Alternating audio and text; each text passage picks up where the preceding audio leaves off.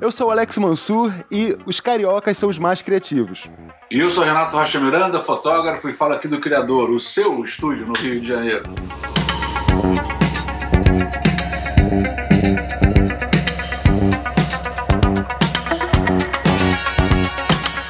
Olá, amigo, olá, amiga. Olá, você que é amante da fotografia. Seja muito bem-vindo. Eu sou o Alex Mansur e você está no Fotometrando, o seu podcast fotográfico. No programa de hoje, nós vamos bater um papo com o meu querido amigo, o fotógrafo Renato Rocha Miranda.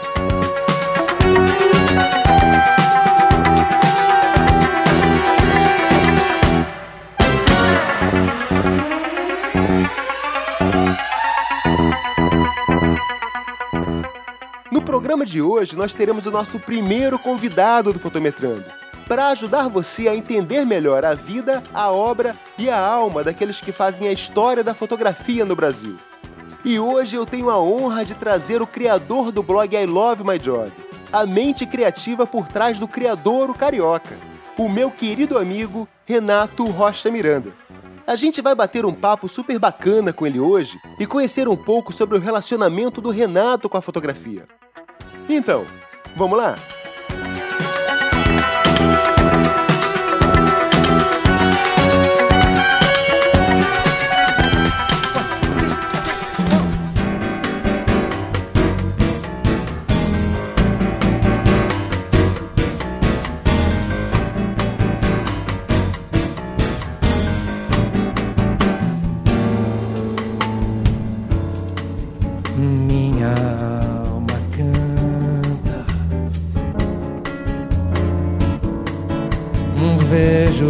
Rio de Janeiro.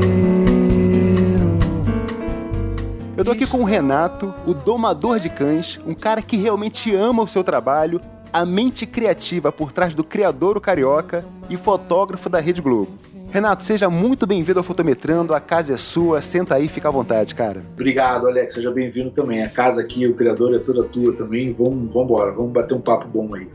Cara, com tantos atributos assim, cara, as pessoas devem olhar pra você e te colocar num patamar extremamente alto. Como é que as pessoas fazem pra se aproximar de você, Renato? Alex, isso é verdade e eu acho até curioso assim o que acontece. No início eu ficava super envaidecido assim, ah, pô, que legal, ótimo e tal. Via como, como uma coisa super gostosa assim de estar acontecendo, até um reconhecimento do teu trabalho e tal. Mas acho também que passou um pouquinho do ponto, sabe? As pessoas já mestre, mestre, mestre e até um pouco ficam com medo um pouco de falar comigo, de, de entrar em contato comigo. Ou quando entram, tem sempre, pô, eu sei que você está tarefado, talvez você não me responda, mas se não responder, só o fato de já estar escrevendo para você já tá bom e tal. E eu falo, pô, tudo bem, mas por que, que eu não responderia? Talvez eu possa levar um pouquinho mais de tempo para responder, mas tá, tá, super tranquilo. Eu responderia. Eu não sou um cara mal educado, nem, nem vou bater em alguém Ah, pô, claro. pessoa escreveu ou não e tal.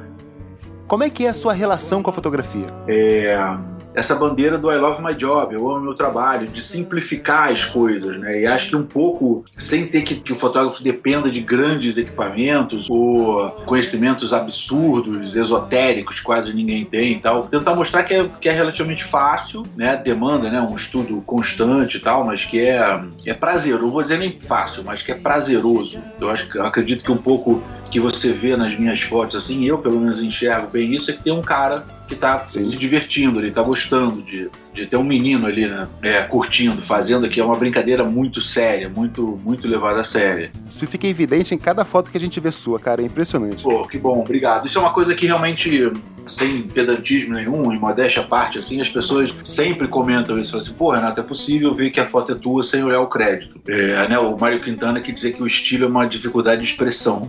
então talvez esse, É, talvez esse estilo seja uma dificuldade minha aí de também de fazer outras coisas.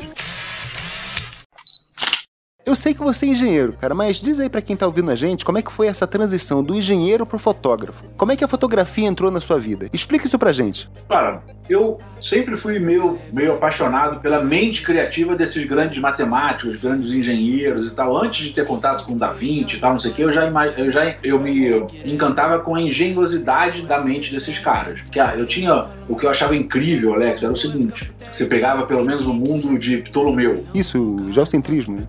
Homogesto. É, exatamente. O cara criou um, um sistema solar. E esse sistema solar, na mente dele e na mente de quem vivia ali por ele, era o que pessoas nasceram e morreram Acreditando, é. acreditando naquilo ali. O universo realmente existia daquela forma. Aí veio Copérnico e mostrou de outra forma. Veio Newton e mostrou de outra forma. Veio o Einstein e mostrou de outra forma. Um destruindo ou galgando as, as suas ideias em cima de. Ou aperfeiçoando, né? Ou aperfeiçoando, ou eliminando por completo aquele, aquele universo e criando outros universos.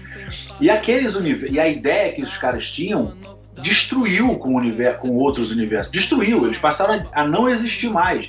Sim. Você não conseguia mais voltar a pensar e pensar a Terra como centro do universo, é, a gravidade como uma deformação do espaço-tempo, de ter um peso gigantesco em cima de uma camada de espaço-tempo e você a gravidade ser a deformação ali girando em relação a- ao peso. Pura E relatividade. eu achava isso inacreditável. Que eu falei, pô, o cara nem precisou ir pro confim do, do universo para entender, olhar para fora, olhar para trás e entender o que estava acontecendo. Olhar de fora pra dentro, entendeu? Ele olhou de dentro da caixa e viu como é que era do lado de fora. Isso é genial, né? Mais do que olhar para dentro, ele teve um ímpeto. E essa palavra para mim é muito importante. Um ímpeto de falar, é assim, pode ser assim. E eu acho que esse ímpeto é altamente fotográfico, é altamente é o que comanda hoje a fotografia é, para mim. Essa coisa de você você falar, eu quero que seja assim, eu quero que possa ser assim. Você realmente usar a criatividade para pensar de uma forma diferente. E através desse pensamento é meio o segredo, mas é, através desse pensamento você realmente criar uma, uma realidade ou uma foto, né, uma, uma realidade compartimentada ali. É, Você moldar a realidade à sua vontade. né? é, aí entrei na, na faculdade de engenharia porque eu achei que isso seria é, exacerbado. Os caras iam arrumar técnicas de fazer com que você pensasse mais livremente e com mais criatividade. E foi me enchendo um pouco o saco, porque era muita. Eu comecei a trabalhar com engenharia, né, engenharia civil. Então eu via que dentro do trabalho de engenharia, construir um prédio era algo super compartimentado, né? Era ligar para o cara da forma, ligar para o cara do ferro, conferir o ferro, conferir a forma. Depois alvenaria, instalações, é, coberturas e tal mas sempre tinha uma empresa que fazia aquilo ali, tudo já estava meio que compartimentado para razões de custos e para que desse tudo certo. É, Você tem contato com partes da- do projeto e não com o projeto todo no final. Assim. eu acho que, sei lá, se eu fosse pro escritório do Niemeyer, aí você tá- estaria ligado mais. Mas é um ponto fora da curva, né? Aham. E dentro da faculdade também foi ficando cada vez mais. Tinha um bando de tabelinha, era uma repetição exagerada das mesmas coisas, de alguns conceitos e tal. Eu falei assim, cara, eu não tô vendo nada disso. Mas aquilo foi me matando com o passar do tempo. Ainda mais o que eu Sim. fazia, era, o que eu estudava era absurdamente diferente, difícil, e o que eu via lá na- no mercado mesmo, no trabalho, era algo extremamente simples. Eu até brincava que eu falava, pô, uma secretária e um macaco fazem muito bem o meu trabalho e com lucro. Eu preciso fazer alguma coisa que um macaco não saiba fazer. É, e aí fui pra fotografia. Até fiquei desesperado porque, sei lá, ano passado apareceu um macaco que pegava uma câmera e ia tirando foto. Eu lembro disso. É, aí você viu foto do macaco, tem algumas fotos Ficou boa, ficou boa. boa- boa- boni- bonitas. Cara, eu não, eu não sei se você sabe disso, mas eu sou químico, né? Não, E eu, eu vi muito disso na química também. Assim, você estuda, estuda, você vai caindo naquela fórmula de bolo, e no final, quando você vai pro mercado de trabalho, você vê que uma máquina faz o seu serviço. é. Você prepara uma solução, injeta num determinado equipamento, no HPLC, e ele vai te dar ali o resultado, imprimir no papel e você vai colocar aquilo no relatório. Assim, onde é que tá a criatividade aí, né? Onde é que você, aquela visão romântica que a gente tem quando a gente começa a fazer um curso, e, e a minha história não é tão diferente da sua, ela vai se perdendo e se diluindo conforme você vai evoluindo nos cursos e chegando na vida profissional. E muitas vezes, como é o meu caso, como você está relatando que foi o seu, a gente acaba se decepcionando. Eu também encontrei na fotografia uma forma de expressar a criatividade. Bacana isso, é uma, uma ideia. E deve, deve ser até muito comum, né, cara? A gente tá falando isso de nós dois, mas deve ter muita gente que tá ouvindo a gente por aí que tá passando, passou ou vai passar por coisa semelhante. É, eu acho são duas coisas que me, que me deram um uma certa tranquilidade. Assim. Eu fiz, na verdade, mais engenharia civil, mas no meio eu fui para economia, depois fui para engenharia mecânica, depois fui para engenharia de materiais, depois fui fazer comunicação. Eu fiquei 10 anos na, na faculdade. Olha. É, é eu, e aquilo foi cada vez mais me quebrando internamente mais ainda. Imagino que você foi testando o seu caminho, não tava encontrando, natural, né? É, não, natural. Mas nesse, nesse período você já fotografava, Renato, ou não? fotografava como forma de, de- eu já gostava, né? Na verdade, eu nem mostrei pra você aqui, mas tá aqui até como como um, um mini museuzinho assim. É, eu tinha isso, isso para mim, Alex, é, é muito curioso, cara, porque foi alguma coisa muito forte e ainda é muito forte, fica se falando Ah. isso, eu fico até emocionado, cara. Eu tinha assim uns 5, 6 anos de idade e eu tava no colégio, no pátio do colégio, e apareceu uma vendedora de, de enciclopédia. Isso, porra, tô Aham. delatando, é, é, tô revelando a minha idade, né? Ideia. Hoje que é o quê? Vendedor de enciclopédia. Barça. É, e e era uma enciclopédia da Time Life. Tá aqui embaixo, tem um móvel aqui na, na sala, aqui ele tá em cima do móvel, assim, tem a meu pai já é falecido e tal. É, e aí tem a, a minha primeira câmera tá ali em cima dela e tal. E eu apurrinhei o meu pai. Apurrinhei, apurrinhei, apurrinhei. Eu tinha 5, 6 anos de idade. Eu lembro de eu olhando pra. Isso, isso tá fresco aqui na minha, na minha memória. Eu tô falando com você aqui, eu tô vendo essa, essa Tá revivendo isso. revivendo isso. E eu olhando para aquela, pra aquela enciclopédia, era uma enciclopédia diferente, ela não falava, ah, ela ia sobre assuntos né, variados, os desertos, as, as montanhas, eh, os oceanos, os mamíferos e por aí vai, Por temas, né? por temas. É. Eu, eu apurrinhei o meu pai para que ele comprasse essa. Essa. Apurrinhei, fiquei um mês enchendo o saco dele, e ele falou: putz, tá bom, vai lá, compra. E cara, eu passava o dia inteiro o dia inteiro, todo dia, vendo essa, as fotos dessa enciclopédia. E era um deleite, assim, era é, assustador. Eu ficava vendo ali, olhando e tal, e ficava pensando porque existia uma pessoa feliz da vida que tinha rodado, que estava rodando o mundo, fotografando aquilo ali, fotografando o mundo. Cara, e os contatos que eu tive com esse tipo de enciclopédia também, as fotos sempre eram sensacionais. Né? É, era uma National Geographic da época, né? É, era de encher os olhos realmente, cara. A gente vê que era um, um trabalho de qualidade, uma imagem bacana e, pô, não tem como não se encantar com uma imagem dessa. Isso que você falou também era perceptível, e eu tento re- replicar isso aqui. Você via que o cara estava realmente empolgado. Não foi um Zé Mané que foi lá, deu um clique, tirou e foi embora. É, você via um olhar diferente, era a belinha que estava aqui, era- eram altas fotos, né? E aquilo ficou na minha cabeça. Cara, eu olhei aquilo, devo ter olhado aquilo uns 20 eu olho até hoje. Então, se eu tô com 43, foi com 5 anos, eu tô há Opa. 39 anos aí olhando esse negócio. Menos até, né? Comprei com 5. Mas sei lá, tô há 30 anos olhando para esse, para esse, essa enciclopédia. E nasceu dali. Bacana. Então, aí com o tempo, eu fui, eu fui esquecendo aquilo. Não esquecendo, mas eu, não, eu, eu li de vez em quando, assim, e comecei a viajar, comprei uma câmera e tal. Eu comecei a tentar me encontrar com essa enciclopédia, com esse, com essa sensação da minha infância. E aí, cara, como aí na, na faculdade a pressão aumentou, o trabalho aumentou, eu estava casado tal, as pressões começam a ficar mais pesadas e eu comecei a voltar para a fotografia como uma forma de uma válvula de escape, né? Aham. E cara, comecei a ver que eu ficava mais, mais feliz fora da atrás das lentes do que dentro do barracão de obra ou e que a mente já estava começando a pensar fotograficamente, quero fazer isso, quero fazer aquilo, quero viajar o mundo e tal. É, e uma outra coisa também que me, me persegue até hoje é assim a, a certeza aterrorizante assim que eu vou morrer um dia. Então eu gostaria de, de viajar, de conhecer e tal antes de, de morrer, de ver esses locais todos aqui. Isso é uma grande motivação, né? Todo mundo que se dá conta de que o nosso tempo aqui é efêmero, né, cara? Que a gente tá aqui, daqui a cinco segundos a gente pode não estar mais. E, pô, é, não tem motivação maior que essa, né? É, aí a fotografia veio por aí. Eu falei, aí chegou uma hora que eu falei, cara, pô, vai o racha, eu preciso tentar. É, eu tenho que tentar ver como é que é, Pra pelo menos saber se é realmente é bom, se é o que eu tô fazendo, se é uma fotografia, se o que tá aqui no livro é uma coisa romanceada, falseada. É, eu preciso ver, eu preciso tocar. Aí fui. Bacana, cara.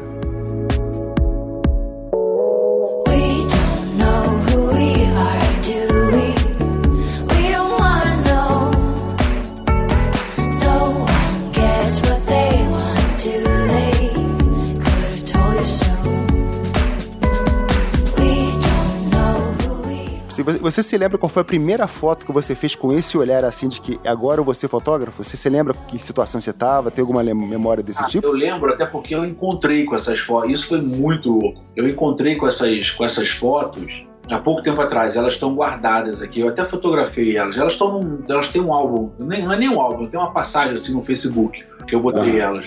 Uma foi que eu saí mesmo com a câmera, fui, fui fotografar, e aí eu me encantei com as fotos, porque elas tinham já uma pegada. É um, é um clichêzão atrás do outro, né? São meninas na praia e tal, não sei o quê. T- todo mundo começa assim. É, mas e aí já tinha alguma coisa assim que eu olhava e falava assim, pô, tem coisa. Eu vi, eu lembro que foi uma na Urca que tinha um, tinha um menino brincando do lado de um da, da estátua do soldado ali, do soldado desconhecido. Aham. É, e eu achei que tava legal porque o soldado tava caindo assim, mas tava olhando pra criança, a criança brincando. Então parecia que o soldado tava brincando com a criança também. E tinha algumas coisas que eu olhava e falava assim, pô, tá gostoso, tem um Renato aí, eu tava me vendo, né, lá. Tem, tem um Renato aí acontecendo. E eu lembro claramente também da vez em que eu em que eu fotografei uma pessoa de verdade com flash. Que foi do lado da PUC. Eu tava. Sabe aquele túnel acústico, que é um túnel que liga aqui, que é pra quem não tá no Rio, liga o túnel que liga é, Leblon a São Conrado. Aham. É, o túnel agora é o túnel Rafael Mascarenhas, que foi onde o filho da Cissa Guimarães foi atropelado. E tinha, ali era um mendigo que tinha ali, que ele ficava sempre ali conversando com ele mesmo e tal, acho que meio esquizofrênico. E eu sempre que eu passava de bicicleta por ali, eu vi o cara lá. Eu falei, cara, ele tá dentro do túnel, eu vou pegar minha câmera, levar um flash e vou fotografar. O túnel estava todo iluminado, esse túnel acústico e as laterais são meio abertas, uma lateral é aberta. Então ao meio-dia o sol bate nas pedras assim e fica um ambiente todo iluminado, meio iluminado assim, vindo de cima, fica um negócio meio todo soturno assim. E o, e o mendigo tava ali parado. E aí eu botei o flash, calculei, pensei, olhei, aí, puff, saiu o cara todo estourado, todo não sei o quê, mas a foto tá até legal, né? Mas nada a ver com a foto que eu tava que eu tinha pretendido É. tirar. E aí ali começou, eu falei, pô, o flash, o flash errou aqui. Aí eu comecei Flash a ter, errou, o né? flash errou, né? Não foi o foto que errou. Foi o flash que errou, não fui eu.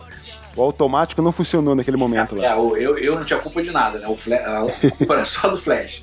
É, e aí eu comecei a buscar as referências ali de Flash, e aí eu comecei a ter contato com todo esse arsenal de preconceito que tem contra o Flash. É, e até me afastei um pouco dele, exatamente porque passei a acreditar que ele era um, um terror na fotografia, que você não poderia jamais, em tempo algum, pegar um flash e colocar na, na, na tua câmera. E aí, cara, você meio que entrei no Rio, né? Aí o Rio foi te levando. Mas eu percebo claramente que essa. Eu reclamei aqui da engenharia, mas existe na engenharia também um bichinho ali da inquietação, da, da, da crítica também, de um olhar mais. Olhar técnico, Um né? olhar técnico e também um olhar mais sarcástico também. Tem uma. Eu gostava também disso, de você ver claramente que Galileu, Einstein, os caras tinham um refino no, no, no humor, na, na forma de encarar o mundo, tinha, sabe, de, de você ter uma, ter uma, um quase um sarcasmo, um leve sarcasmo, assim, tipo, eu tô entendendo o que, que tá acontecendo, então nada mais é,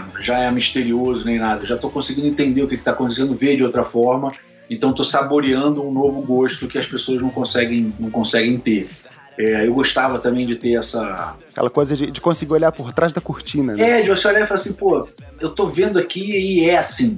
É, realmente é assim, eu consegui provar que era assim. É, então havia também uma coisa de você se, se que- questionar o que você estava vendo, analisar o que você estava vendo e produzir uma coisa diferente ou terminar de, de- ou não produzir mais aquela coisa. Mas havia também um- uma potência criativa dentro de você. E isso eu acho que a, a faculdade de engenharia tenta, pelo menos, é, desenvolver no aluno. Eu acho que eu sou um bom fotógrafo porque eu fiz uma faculdade. Eu estou sendo simplista ao máximo, mas eu acho que a faculdade de engenharia me ajudou Não, vai lá, vai lá. me ajudou a, a ser um bom fotógrafo, entendeu? A, pelo menos a reparar as coisas de uma forma diferente. Renato, já tem um tempo que começou a surgir na web um monte de blog, um monte de gente falando um monte de besteira sobre fotografia, ensinando um monte de conceito errado. A impressão que eu tenho é que o I Love My Job surgiu como uma tentativa de despoluir isso, de criar um direcionamento no meio desse turbilhão. É isso mesmo, cara? Como é que foi a ideia por trás disso?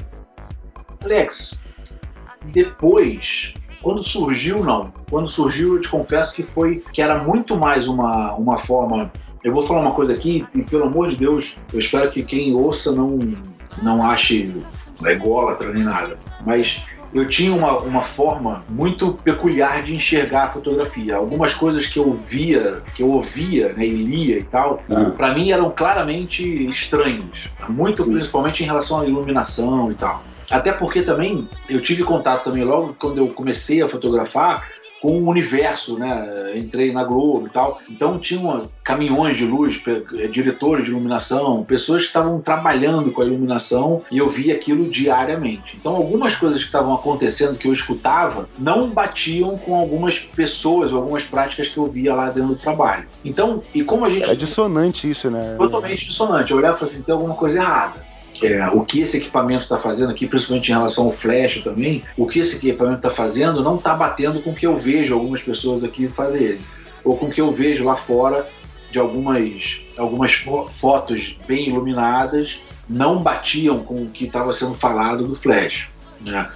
É, exemplo, só, só falando sobre flash, não, mas a mesma coisa acontecia com, com luz natural. Então o I Love My Job, tanto que eu nunca fiz propaganda do I Love My Job logo que cresceu, ah, é o blog, é isso, é aquilo, né? nada. Era, era um alfarrábio mesmo, era um depósito meu, onde eu escrevia histórias sobre o que eu passei ali para chegar naquela foto. Eu tinha a, a ideia lá no início, né, quando eu comecei, pô, eu comecei a escrever em 2006, eu acho. O I Love My Job nasceu em 2006, foi quando eu estava fazendo Pedra do Reino. Nasceu na Paraíba, aqui no Brasil. Paraíba? É, nasceu durante três noites que eu, que eu sonhei com a mesma coisa, com, com o nome I Love My Job, com a forma do site, com as camisetas. Foi, foi muito louco, foi um sonho muito.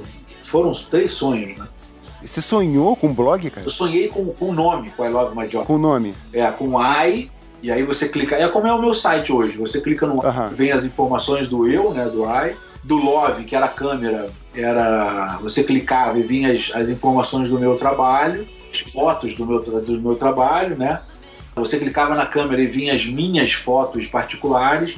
E o My Job você clicava e vinha as, e vinha as, as fotos do meu trabalho. Aham. E aí logo depois eu me vi andando pelo- lá pela Paraíba com a camiseta preta escrito I Love My Job.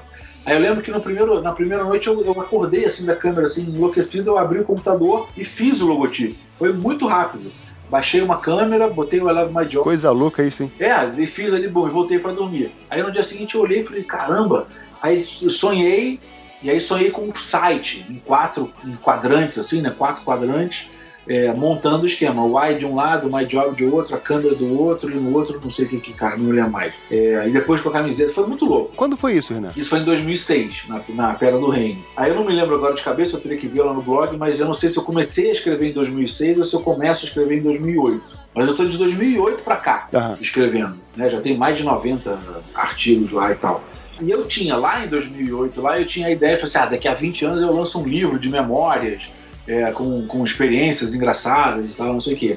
Mas aquilo Bacana, ficou. Eu, eu nunca pensei que alguém fosse ler aquilo. Te juro por tudo que é mais sagrado. Era uma coisa muito minha e exatamente porque era minha que eu escrevia de um jeito super engraçado. Chamava de cães, brincava e tal, que era eu brincando comigo mesmo. Era uma forma de você organizar o seu pensamento, né? Suas memórias. É, exatamente. Eu passei por essa experiência aqui em 2007, em 2010 e reverti dessa forma. Eu podia olhar lá e falar assim, ah, tá aqui, eu fiz assim, calculei tanto e tal. Show de bola. É, é, tava escrito lá, era um, era um diário mesmo. Bacana, cara. E aí, cara, eu encontrava um amigo meu que vai, eu falei, assim, olha, lê isso aqui, ó. Eu fiz assim dessa forma, cara, porra, tá muito bom, então não sei o quê. Indicava pra alguém, que indicou pra alguém, aí, cara, aquele, aquele boom da, da- de internet, né? A força da internet, daqui a pouco tava todo mundo é, lendo, comentando, né? Eu comecei a viajar com os cursos e tal. É, pô, em outubro do ano passado eu fui pro Japão, era uma coisa muito louca, eu via lá no Google Analytics. O Japão era o, era o segundo país a ler o, o I Love My Job. É o segundo país ainda a ler o I Love My Job. A mesma coisa se repete no canal do YouTube. É, é o segundo país que acessa o meu canal do YouTube, o Renato Rocha Miranda. E aí, duas coisas que, que me chamaram a atenção. Uma foi uma menina que me escreveu, que ela morava, numa, eu não vou lembrar o nome, numa, numa cidadezinha ali perto de Manaus, em que ela escreveu assim: pô, Renato, eu levo três dias de balsa, de barco, para ler um post seu na, numa, numa lan house. E dois dias depois, eh, descendo o rio, eu, eu desço o rio três dias, eu subo o rio três dias para ler você lá na lan house e tal, e depois volto dois dias é, para minha casa com o que você escreveu impresso da lan house. Então montando uma isso? mochilinha. Aí eu falei, caramba, eu falei, então, pô, se você se desse algum jeito de você me avisar quando você escreve, porque você não escreve com uma regularidade assim certinha e tal, é, que aí eu não perco tempo indo três dias de barco indo lá para pro local. Aí eu falei, caramba, a menina tá andando três dias de barco Isso assusta, hein? Eu fiquei completamente assustado. Eu falei, cara. Então aquilo deixou de. E a outra foi a a mãe de um cara, de um fotógrafo, é a Fátima, que eu tava indo para fazer Viver a Vida. Em, é, na Jordânia, em Paris, eu tava num. a história é engraçadíssima. Eu tava cortando o cabelo, meu cabelo tava grande, tava bonitão e tal. Aí eu cheguei pro, pro, pro cabeleireiro e falei assim: rapa com máquina. Aí ele, não, Renato, não sei o que, não, o cabelo tá lindo, não sei o que. Eu falei, não, tira com máquina, eu vou viajar, vou passar 40 dias fora, eu não quero me preocupar com shampoo. Não, não faz isso, não sei o que. Eu falei, vai, tira aí, rapa, vambora, só tenho agora pra tirar. Bum. Aí ele tava cortando o cabelo com a máquina e eu recebi no, num Blackberry lá, velhão lá, esse e-mail dessa, dessa mãe, mora em Bauru. Ela falando, ó, meu filho começou a. faz física no, na USP, é, ele gosta muito de, de fotografia. Eu comecei a ver ele largando a física e começar a fotografar brigadeiros, noivas, e aquilo para mim era um martírio. É, o pai tentava ajudar, mas não conseguia compreender, que não sei o que, que parará. Fez, fez um, um, um, um e-mail gigantesco, mas super emotivo. E aí no final ela, ele fala: o pai já não falava mais com o filho direito, a mãe também não conseguia compreender o filho, porque estava abandonando a física para encarar a fotografia. E aí o filho mandou um e-mail para a mãe, falando: ó, se esse cara aqui não não conseguir te explicar, eu não sei mais quem vai te explicar. Jogou a responsabilidade pra cima de você. E aí, jogou- e aí mandou, e aí mandou o, o e-mail com o meu blog, com I Love My Job. E aí, cara, eu falei assim: olha, eu quero te agradecer porque você entregou numa bandeja de ouro, tem até hoje a coisa, numa bandeja de ouro o coração de um filho para uma mãe é, que, que não estava entendendo. Uma mãe né, descontente, eu usou um adjetivo que eu não lembro. E, cara, eu comecei a chorar na cadeira Cara, não tem como, né, cara? é, mas chorei que nem um alucinado. E aí o, o cara que tava cortando o cabelo, Renato, eu falei pra você que ia ficar uma merda, olha aí o que, que tava. Eu falei, eu não, eu não tô chorando do, do do cabelo. É, aí dei pro cara ler, ele também chorou, ele não sei o quê. Você tava quase a Carolina Dickman, sentado ali na cadeira, raspando o cabelo, chorando. É, e aí, cara, eu comecei a ver que as pessoas estavam realmente levando aquela coisa num, num tom de seriedade que eu tava tendo, com, era uma coisa, uma brincadeira comigo mesmo, então, não sei o quê, mas elas estavam levando aquilo realmente muito a sério, estavam imprimindo, é, guardando Japão, é, Japão oito minutos lendo. Eu falei, putz, isso aqui tá, tá muito legal. Né? É, é, existia uma demanda, aí, aí eu comecei a, a me interessar mais. Eu falei, ó, você escreve em português e com uma realidade brasileira, e não tradução. Isso é outra crítica que eu faço também das, das livrarias. ah, rapidamente traduzem é, livros de realidades americanas e colocam aqui no mercado. Então também fica cada vez mais distante. Você vê, eu tenho vários livros aqui que você vê que o cara tem um caminhãozinho de luz. O fotógrafo mediano, ele guarda um- uma van cheia de, de equipamentos de luz e tal, e ninguém aqui tem uma van cheia de equipamento de luz. É, Pois é. Fora da realidade. Você, é, você aluga, ah, aluguei o equipamento e tal, não sei o quê. É, Aqui em Rio de São Paulo é fácil, mas vai para o interior de uma cidade menor aqui, é, aqui à margem aqui dos grandes centros, você não encontra como alugar equipamento. Testar o equipamento durante uma semana numa loja, loja de fotografia, era completamente diferente. Ele falou, pô, Renato, você escreve em português. E escreve também brincando, né? É, sacaneando, falando e tal. Então a gente consegue se aproximar mais de você. Mas não foi assim para para impressionar ou para quebrar essa, essa coisa, até porque eu não tinha essa percepção também tão. tão eu estava muito focado no que eu estava fazendo, ainda hoje. É, mas naquele momento, em 2008, assim, 2006, eu estava me preocupado. Eu estava num, num momento de mudança mesmo da minha cabeça, de falar, pô, o que está acontecendo aqui com a fotografia? Aonde o flash pode, Aham. pode me ajudar?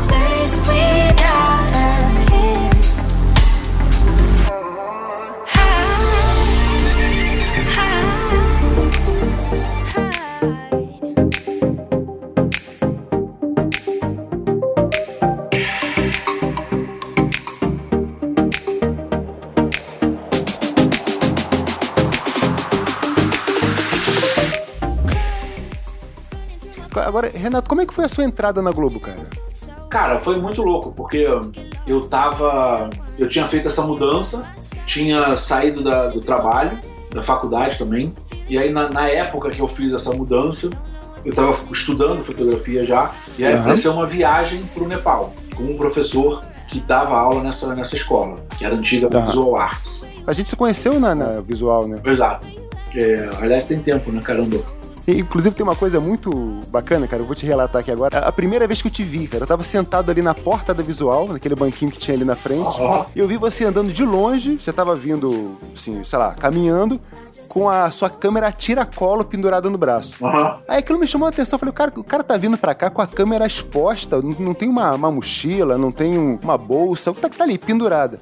Teve aula, teve, teve um intervalo, a gente se apresentou. Aí depois eu perguntei, você, você vem sem bolsa, cara? Você anda assim? Você falou, cara, eu pego o ônibus desse jeito. Eu entro no ônibus com a câmera pendurada desse jeito. E aquilo pra mim, eu falei, cara, que absurdo. Aí eu perguntei, mas por que, que você faz isso, cara? Você não bota numa bolsa? Aí tu falou, vai que acontece alguma coisa. Até eu tirar a câmera da bolsa, ela tem que estar aqui do meu lado o tempo todo. Você acredita que hoje, cara, eu tava lá no trabalho, aí a menina, a continuista, falando assim, Renato, você tá sempre com essa câmera na, na- em volta do ombro. Você não, você não se cansa nem nada. Eu falei assim, cara, pior é que eu não me canso. Eu acho, eu me sinto estranho quando. Já faz parte de você, né? Já é, isso, é, isso é muito engraçado. Já, tá- já faz tanta parte que tá até me, dando- me causando problema na coluna, porque eu fico com aquele negócio o tempo inteiro. Tem que mudar de lado, ele vai variando o lado. Não, não dá mais, porque ela tá. Eu tenho que parar. até a, a mudança de equipamento que eu tô pensando vem até para pegar uma câmera menor, mais discreta. Por razões de segurança também, né? Que não dá pra. Eu sou um cara grande, mas não sou de aço. É, Pô, né, aquela era outra época, né? Dez anos atrás já era outra época. Total. E até também bate um pouco naquela coisa que você. Você acabou de falar exatamente o que tá me incomodando atualmente. De você olhar de longe e falar assim, vê um fotógrafo aí.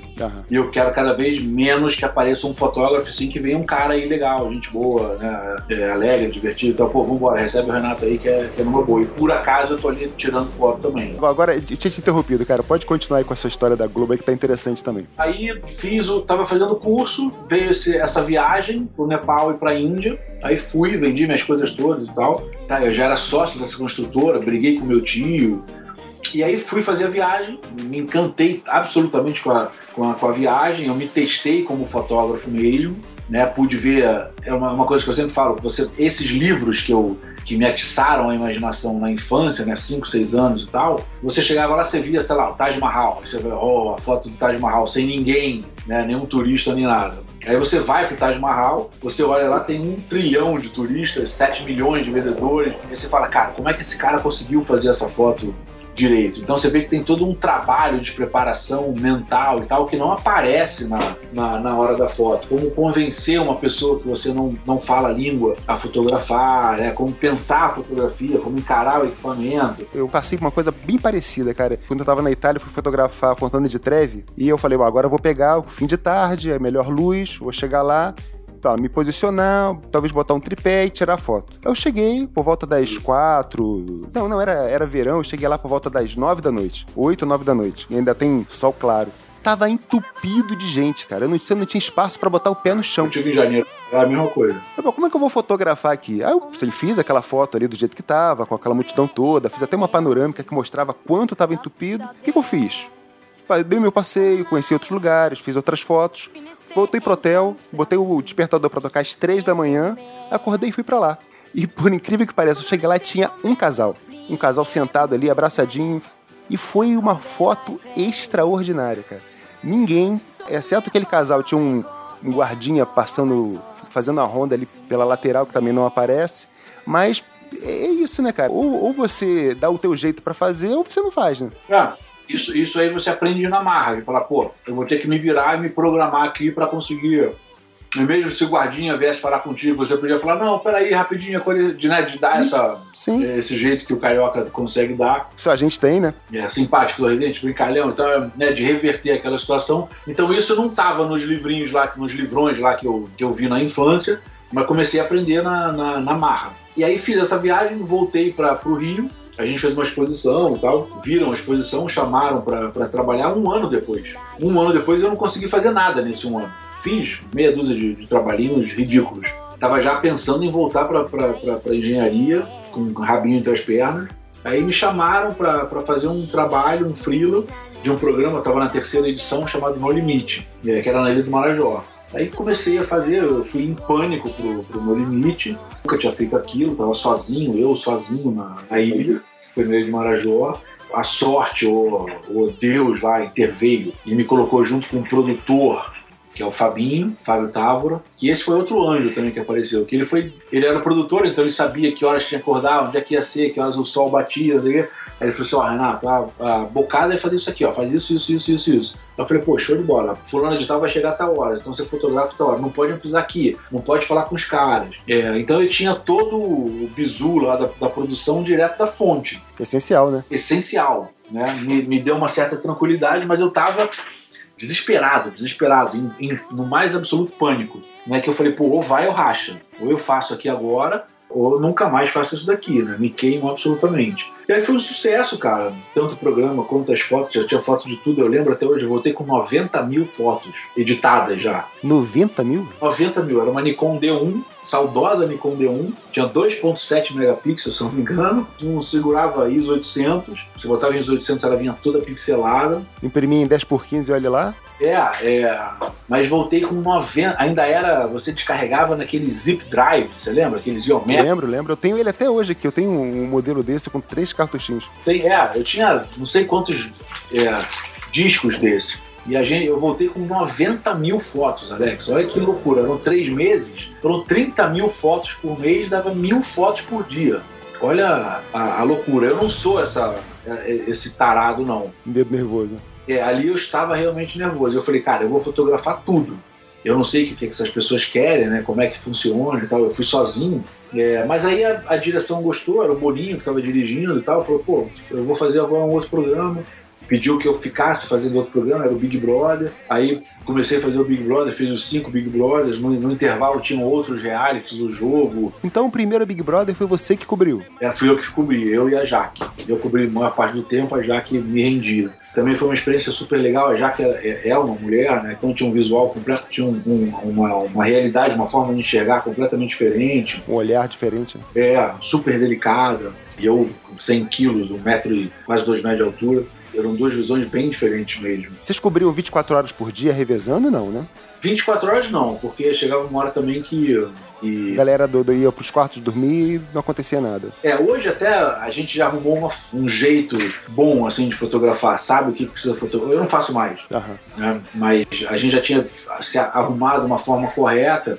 Então, os cinco primeiros a gente fotografou tudo. Depois é que a gente conseguiu encontrar uma forma. ah, Não precisa ir aqui, não precisa ir aqui, isso aqui não rende, isso aqui rende mais, foca mais aqui e tal. Então hoje está até mais fácil um pouquinho de, de, de fotografar. Mas ainda é relação absurda. Mas é bom, cara. Eu gostava de fotografar, porque era tudo no escuro, você tinha que batalhar com câmera uma, um momento legal, então você tinha mais liberdade do que os câmeras, então eu estava sempre me mexendo dentro da, dentro da casa, era, era legal, não era... Eu já tive a chance de ver como é que é ali por trás, cara, e é um espaço pequenininho, né? Certo? Alguns pontos tem trilho no chão pra câmera poder se deslocar, né? Como é que você ficava ali junto com câmera, cabo, tua câmera fotográfica com a filmadora lá da Globo? É, você espremia ali, né? total. E era incrível que, com o passar do tempo, você meio que no escuro e você de olho fechado, você conseguia andar pela casa sem esbarrar em nada. Mas já aconteceu algumas vezes do, de, assim, de durante o dia, né? Você tá lá fotografando de noite, voltou para casa, dormiu e vai voltar à tarde. Aí durante aquele dia, o cara muda a disposição de uma parede ou de um canto de parede para melhorar Botou qualidade obstáculo.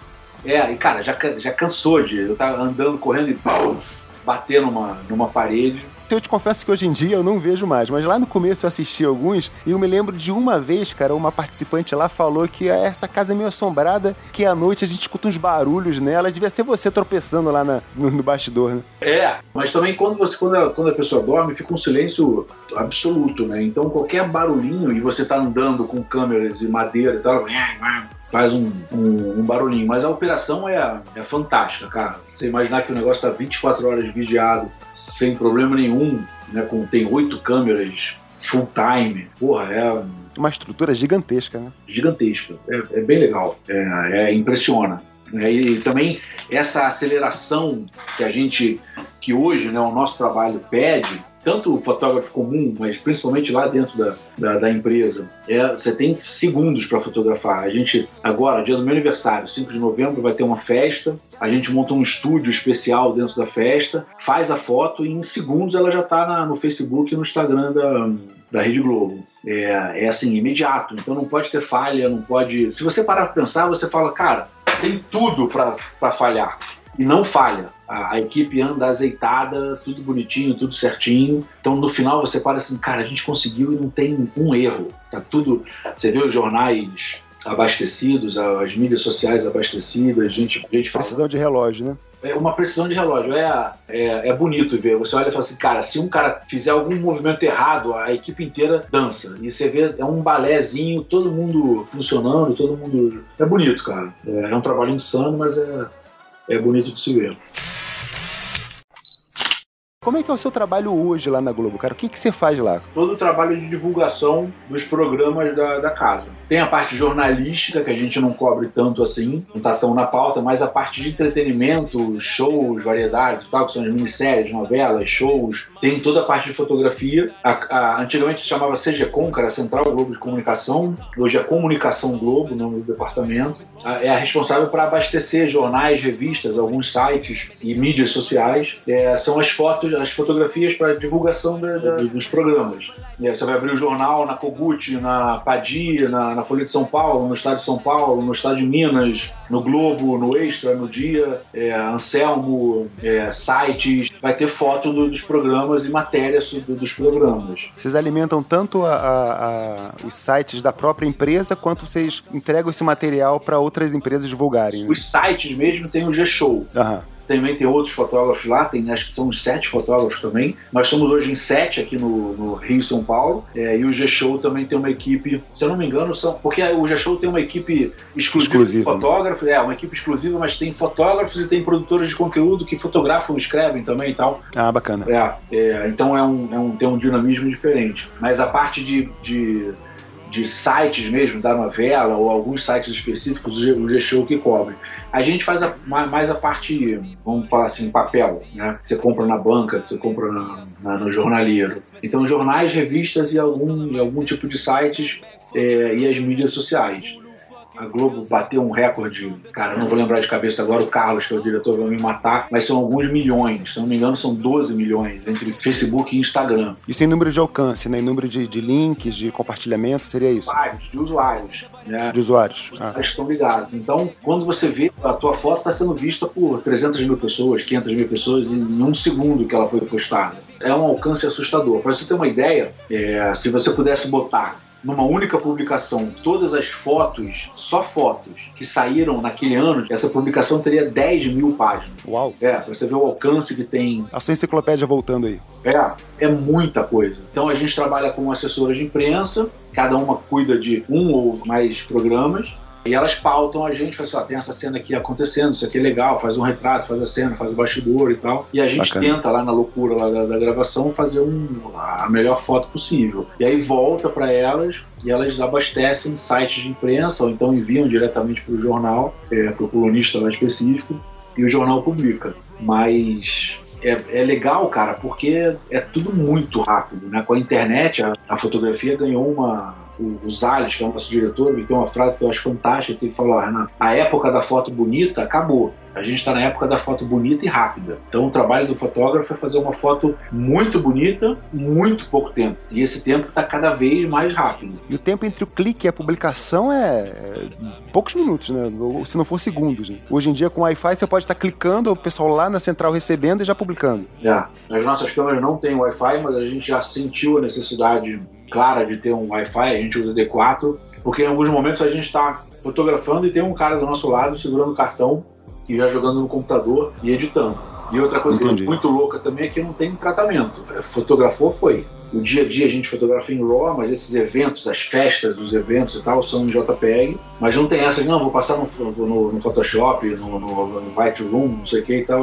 Cara, ou vai ou vai. Ou você faz até não faz.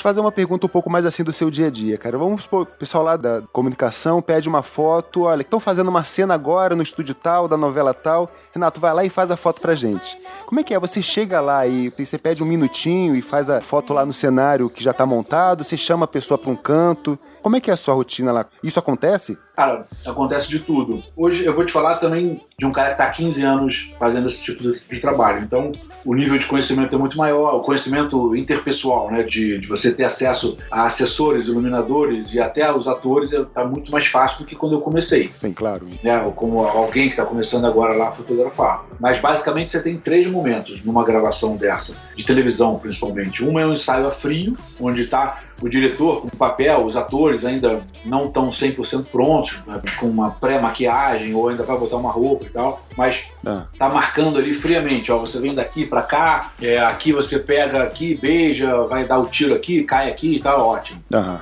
Nessa fase a gente não faz muito, porque exatamente porque não tá tudo pronto, é, a foto fica só se for um bastidorzão mesmo engraçado, os caras rindo, brincando, um tirando sarro da cara do outro e tal. Aí se rolar esses equipamentos legais e tal, é, se rolar esse tipo de foto assim, a gente consegue fazer um bastidorzinho bom Entendi. fez três, quatro cenas, os caras ens- pré-ensaiam, né? Fazem esses ensaios a frio de três, quatro cenas, aí vão lá dentro pro switcher, que é a central lá de comando, e vem o ensaio com câmera.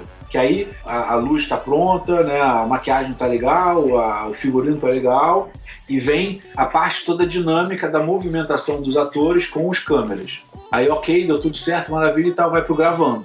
Aí nesse ensaio com câmera, a gente consegue fotografar. No gravando, teoricamente, você não poderia fotografar porque tem o som da, Do clique, né? do clique. É. As câmeras não são blimpadas, né? É, você escuta o clique, mas em algumas cenas que tem tiro, é, festa, barulho e tal, não sei o que, você consegue dar uma, uma falseada no clique, que é escondi- escondendo esse clique atrás de algum barulho eh, de cena. Ah, Você já previamente sabe o momento que vai acontecer algum som, você programa pra fazer o clique ali, né? É, o legal é você tá acompanhar desde o ensaio a frio, ver o ensaio com câmera e ver o gravando. Porque aí você tem todas as possibilidades de, de, de foto ali na tua frente. E aí muitas vezes, Alex, é, muitas vezes não, toda cena que você tem que fazer praticamente tem que ter um retrato. Ou do casal, ou da atriz, do ator e tal. Sim. Aí, essa é que talvez seja a parte mais, é, assim, perturbadora, assim, pra gente. Porque você tem que pedir ele, fala, rapidinho, posso fazer um retrato seu? É, e normalmente ela tá ali toda, a atriz ou o ator tá tudo concentrado né, na, na cena, tem todo um ritmo, são 30, 40 cenas num dia só, de uma às nove, então você vê que o ritmo é alucinado, Aham. então você tem que fazer um retrato muito rápido para não atrapalhar o, o andamento da cena. E aí entra toda essa, essa nossa já experiência de você conseguir trabalhar esse retrato, fazer bons retratos, Com pouco tempo. né? com pouco tempo e com pouca luz. Porque muitas vezes acabou a cena, o cara prá, desliga o cenário e vai para outro cenário. Então o cenário que você estava fotografando, que tinha tudo a ver com aquele personagem ali, ele pode ficar escuro em questão de minutos. Hoje em dia, a gente tem a ajuda, eu até deixo aqui de público aqui o agradecimento no meu nome e no nome da galera toda lá de fotografia.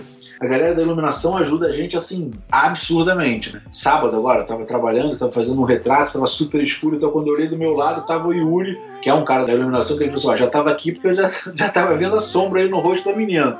Eu falei, eu- mas adorei que você pediu pra ela girar pra luz, então eu falei, pô, Yuri, tava show de bola. Bacana. Se você precisar, eu coloco uma luzinha aqui e tal. E como a gente não pertence a nenhum departamento específico de novela, nós somos um departamento à parte, né? Que entra em todas as novelas e todos os, os programas, fica difícil assim você estabelecer um, um laço assim mais forte. Né? A gente hoje tem laços super fortes lá, super legais, por causa desse tempo todo de, de, de operação. É, a pessoa já tem confiança no seu trabalho, já te conhece, é outra coisa, né?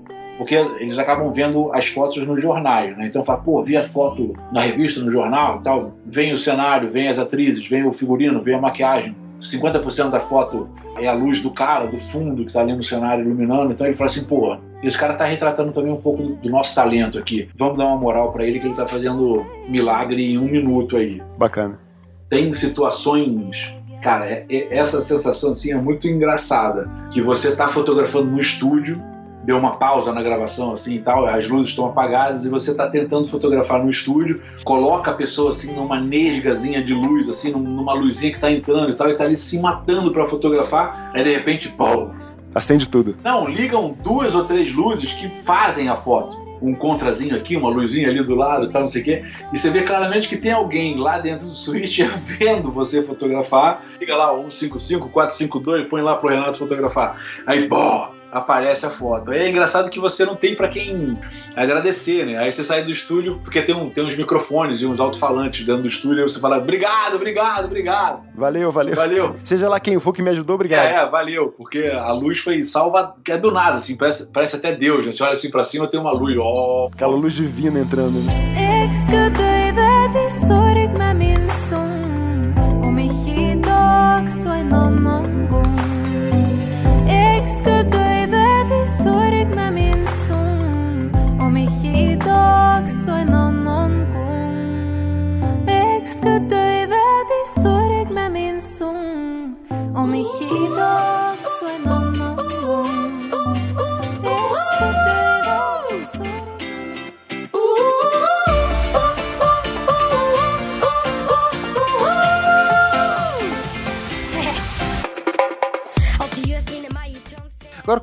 entra o, criador nessa história? Que momento se idealizou? Como é que surgiu? Conta pra gente um pouco disso aí.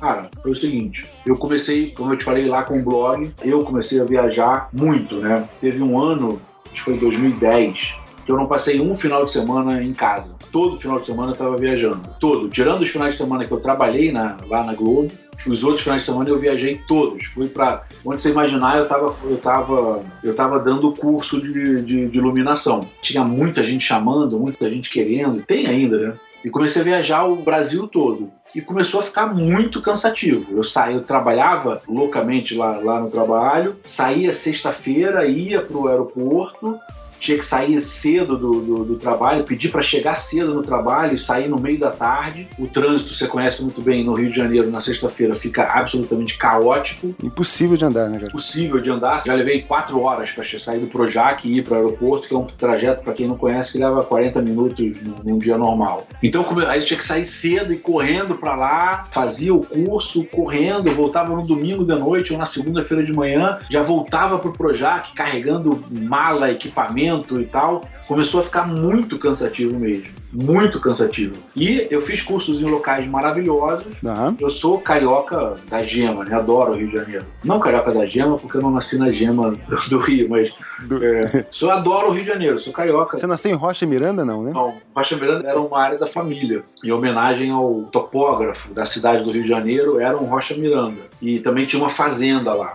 E aí, Era um ancestral seu, Rocha Miranda, Vamos mostrar, é, esse histórico o mesmo? topógrafo da cidade do Rio de Janeiro foi, se eu não me engano, era Luiz Rocha Miranda. Eu aqui falei brincando e acabei que acertei sem querer. Eu não falo pra nego não ficar, ah, mas era. A família Rocha Miranda tem uma tradição muito grande com o Rio de Janeiro. O cara que trouxe os ônibus pro Rio de Janeiro foi o Otávio Rocha Miranda. O topógrafo da cidade do Rio de Janeiro foi, eh, foi um Rocha Miranda, eu acho que é Luiz Rocha Miranda o nome dele. O dono do Hotel Glória, o primeiro dono era o Rocha Miranda. Tem um empreendedorismo muito grande aí. A Paner, que foi a maior empresa, acho que uma das maiores empresas de De aviação aviação. da América Latina, se eu não me engano, foi que deu origem à Varig e tal, era do Celso Rocha Miranda. Então sempre teve esse espírito empreendedor na, na família. Acho até que vem daí também essa do blog, da, da, da fotografia, da mudança, do criador.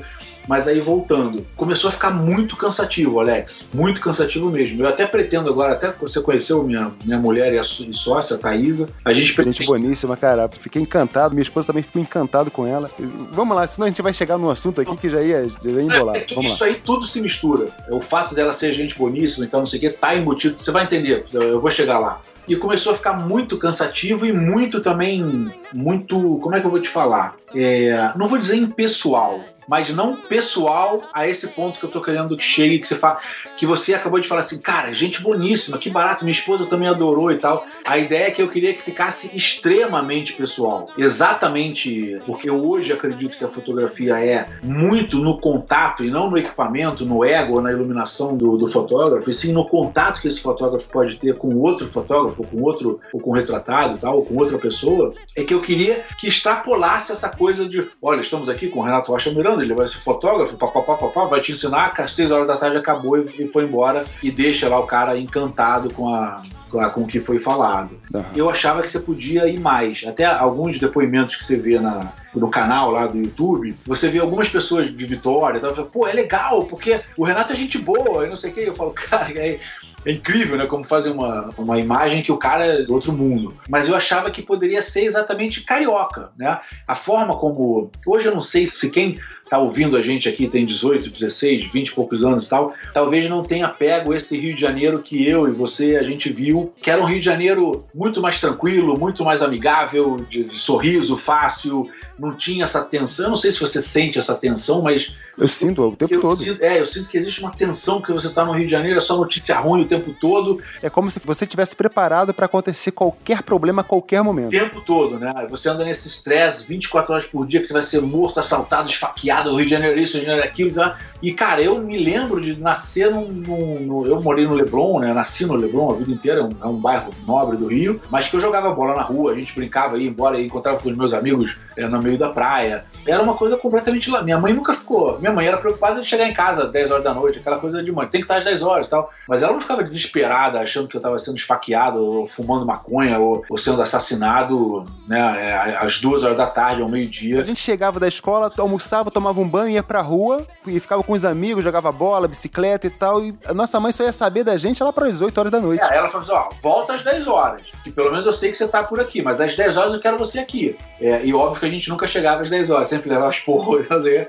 mas, mas era um rio muito mais alegre. Eu lembro isso, eu tenho essa, essa sensação dentro de mim, de ser um rio muito mais. Era um rio imbatível, cara. 1970, 1980, era um Rio de Janeiro que, cara, qualquer um que chegasse aqui, até hoje, qual- qualquer um que vem de fora já fica de quatro pela cidade, é, não desmerecendo as outras, mas é que não, não dá pra comparar mesmo. O Rio de Janeiro é, É, não, a beleza natural, beleza, carisma das pessoas, não tem comparação. E eu acho que esse, um pouco desse carisma, um pouco desse charme do carioca se perdeu um pouco pra pra essa questão da insegurança. Então hoje eu. Ficou oculto pelo medo, né? É, se perdeu um pouco, não, se perdeu muito. Era um Rio de Janeiro que, cara, eu tenho na minha cabeça que o Rio de Janeiro deveria, deve ser, né? Eu, eu torço, tô- o criador vem pra aí também, de você ter que tropeçar em gente fotografando, declamando poesia, tocando música, andar no meio da rua, você dá, dá licença, desculpa, não queria te atrapalhar e tal. Porque pra mim é uma cidade que é um convite à criatividade, é um convite ao, ao namoro, é um convite à brincadeira, é um convite a. Eu não consigo sair no Rio de Janeiro e não olhar e falar assim, cara, o que, que é isso? Que cidade é essa que eu tô? Todo dia, todo dia, você engarrafado, você olha pro lado e fala, porra, que esculacho. Que pôr do sol maravilhoso, que local lindo, que é inacreditável. Mesmo que você vá para um subúrbio, você vai ter coisas no subúrbio que, cara, uma, uma, uma, uma, uma roda de samba, uma brincadeira, um jogo de bola, uma, coisas típicas do subúrbio que você não encontra em nenhum outro subúrbio é, do Brasil. E do mundo, do mundo você não do encontra. mundo. Eu já rodei meio mundo e você olha e fala assim, cara, se desculpa, mas eu venho do Rio de Janeiro. Não tem como isso aqui ser mais bonito. né? Eu estive agora na Austrália. Fala, ah, vamos é, ver o pôr do sol aqui da, da cidade, então, não sei o que. Eu fui lá no pôr do sol. Eu falei, e aí, Renato, tá adorando? Eu falei, olha, tá muito bonito e tal, mas deixa eu te mostrar uma, uma foto aqui do arpoador, do pôr do sol no arpoador. Aí eu mostrei um vídeo da galera aplaudindo. A gente conta isso pra quem não é do Rio, cara, o pessoal não acredita. O pessoal bate palma pro sol se pondo no Eu arpoador. postei o vídeo porque a mulher não acreditou. Eu falei assim: ah, as pessoas aplaudem o pôr do sol. Ah, que isso é de brincadeira. Eu falei, toma aqui, olha aqui. Ela falou assim: cara, que local é esse? Eu falei assim: esse é o Rio de Janeiro. Então, eu falei, cara, eu tô no Rio de Janeiro. E aí eu falei, pô, por que, que eu tô me cansando tanto pra ir pros outros locais, quando na verdade o grande barato seria chamar essa galera pra minha cidade, né? Pra descobrir o, o porquê que eu sou tão feliz aqui. Então comecei a procurar um local onde eu pudesse ir também, Alex, que tinha o seguinte: exatamente por pensar que o Rio de Janeiro merece um- uma- um local como esse, pede um local como esse, que eu não conseguia entender como é que você podia aprender música, fotografia, é, roteiro, interpretação, teatro e tal, dentro de casas pequenas cercadas por muros altos ou salas comerciais de 20 metros quadrados com mesas de fórmica branca e as janelas de, com cortinas tapando tudo. E eu falo, pô, isso daqui é bom pra São Paulo, bom pra qualquer outro canto que não tem a beleza natural que é o Rio de Janeiro. Ou então chegar e, olha, vamos fazer agora, sair de não sei de onde, vamos dirigir duas horas e vamos pro Jardim Botânico para fazer as mesmas fotos que Dom João VI, quando lançou o Jardim Botânico, já fazia. Aquilo me incomodava um pouco, eram, eram os mesmos, e me incomoda até hoje. É o mesmo slide showzinho, cansado de guerra, e aí você aprende, ah, legal, tá, não sei o que, faz os mesmos ensaios nos mesmos locais. A pessoa dá 30 anos do mesmo curso e leva as pessoas 30 anos pro mesmo lugar. É um local, ou é Praia Vermelha, ou é, ou é. Ah, vamos na Praia Vermelha porque tem mais segurança, vamos não sei o quê. Aí eu falei, não, gente, dá pra gente fazer uma coisa melhor, né? Tamo no Rio, tamo na, pô, no melhor local do mundo. Então, que tal se a gente conseguisse encontrar uma casa grande, onde só bons fotógrafos eh, passassem lá para reunir uma galera desejosa assim por esse contato e que você tivesse uma casa super confortável que tivesse um espaço bom, né? Com equipamentos de, de última, não vou dizer de última geração, mas bons equipamentos. A gente tem um estúdio completo aqui, com e não com um softbox de 20 por 20, um softbox de 1,20m por 90 grandes, para ter a razão do softbox, um, só, um octobox grande, é, luz natural entrando no estúdio fechado para você testar a luz natural e, e a luz artificial, espaço para você poder fazer as suas fotos externas com privacidade, com segurança, estacionamento gratuito. É uma coisa que eu detesto. Eu tenho saído cada vez menos do criador, até porque a casa, você teve aqui, a casa é maneiríssima. Pô, eu quero comprar essa casa. cara. pra sair daqui é realmente é, chato. Não dá vontade de sair daí, né, Não dá vontade, eu- não sou eu nem que tô falando. é- é, quem chega aqui fala assim, Renato, deixa eu ficar aqui. Eu falei, cara, nem dá pra ficar aqui, né? Eu tenho que mandar embora a galera, porque a galera adora ficar aqui. Eu acho isso mó barato. Deixa eu contar aqui pra quem tá ouvindo como foi a minha experiência com o criador. A história, como é que aconteceu. É, a gente tava batendo um papo um tempo atrás, falando sobre o criador, e você falou comigo, Alex, você já teve aqui? Eu falei, não, cara, eu ainda não fui aí. Você falou, cara, você tem que vir. Eu falei, olha, então eu vou fazer o seguinte: o próximo trabalho que eu tiver que fazer, eu vou alugar o teu estúdio e vou fazer aí. Vou passar pela experiência que você tá retratando e como que você quer, como que você moldou o, o criador pra ser. E a gente fez isso agora no último feriado, finado, dia 2, e eu não tenho palavras pra descrever a experiência como foi, cara, na sua totalidade. Você pegou o criador funcionando assim, teve curso de manhã, curso à tarde, o teu aluguel, o Jeff e o, e o Vitor Afaro, que é o fotógrafo de São Paulo, tiveram aqui. Então, cara, foi uma loucura, né? Eu não vou dizer que foi a pleno vapor, porque ela tem potencial pra muito mais. Você tem espaço ali pra muito mais. Você pode ter cada cantinho daquele um, alguém fazendo um trabalho ali sem incomodar ninguém. Exatamente, exatamente. Então, a ideia seria procurar uma casa onde você pudesse ter todo esse tipo de potencial com principalmente silêncio e tranquilidade, cara. Que você não tivesse que dividir o teu, ape- apesar de, de falar, né, que fotografia é contato, você vai num, num jardim botânico, você tem contato com outras coisas que não tem nada a ver com fotografia, com 7 bilhões de pessoas que estão andando ali pelo, pelo jardim botânico. Mas que você pudesse ter contato com pessoas que você estava E isso era muito legal. Você estava ali fotografando, mas tinha o Eduardo tendo aula comigo, que conversou contigo, conversou com a Thaisa, tua mulher conversou com a Thaisa, você descobriu que vocês tinham umas amigas em comum de 20 anos atrás. É esse contato que eu tô falando, né? Você não falou de, de equipamento, de Macro, Atec, Profoto, nem o cara falou de Canon, Nikon, nem nada. Você falou do bolo de chocolate, você falou da tua amiga, você falou da tua vida, você falou da tua mulher, eu falei das minhas experiências, o Eduardo falou da dele, falou da mulher dele que queria fazer não sei o que, que eles iam mudar pra não sei onde, blá. Então falou-se, cara. A casa tava viva, né? Uma energia criativa absurda e criatividade no seu máximo é, sentido, né? De tudo ser criativo, todo aquele toque, todo aquele contato ser altamente fervilhando. Você tinha ali 10 pessoas completamente diferentes, a, a tua modelo ali tava mais tímida, né? Mais, mais segurando, a tua mulher tava vendo te acompanhar, a Thaisa tava preocupada com outra coisa e tal. E no final, a Ruth, maquiadora, porra, virou a minha amiga de. Sensacional, né? Caramba, Renato, isso aqui é muito bom, que não sei o que e tal. Para... Então, cara, que fosse um local controlado, né? Super grande, são mil metros quadrados que tem aqui de, de área externa. Estacionamento, como eu estava falando, você poder che- chegar com o teu carro tranquilamente estacionar, sem ter um bilhão de outros carros, ou não ter vaga, ou não ter isso, ou não ter aquilo. É, E que você pudesse ter um espaço legal. Você tem dois estúdios aqui do lado, que eu acho que você nem chegou a ver lá, mas são dois estúdios grandes de publicidade, fundo branco. Quem tá afim de fazer fundo branco, não sei o quê, tem lá os dois estúdios isolados e ao mesmo tempo integrados. Você entrou no estúdio, não, não fala mais com ninguém, mas abriu a porta e ah, tá de volta naquele mundo todo. E a casa. Isso é muito bacana, cara. é, E a casa mesmo aqui, oficial do criador, que você, isso foi um achado, cara, porque essa casa. E, e de novo, como o Rocha Miranda aí, o sobrenome tem um certo peso, olha que loucura.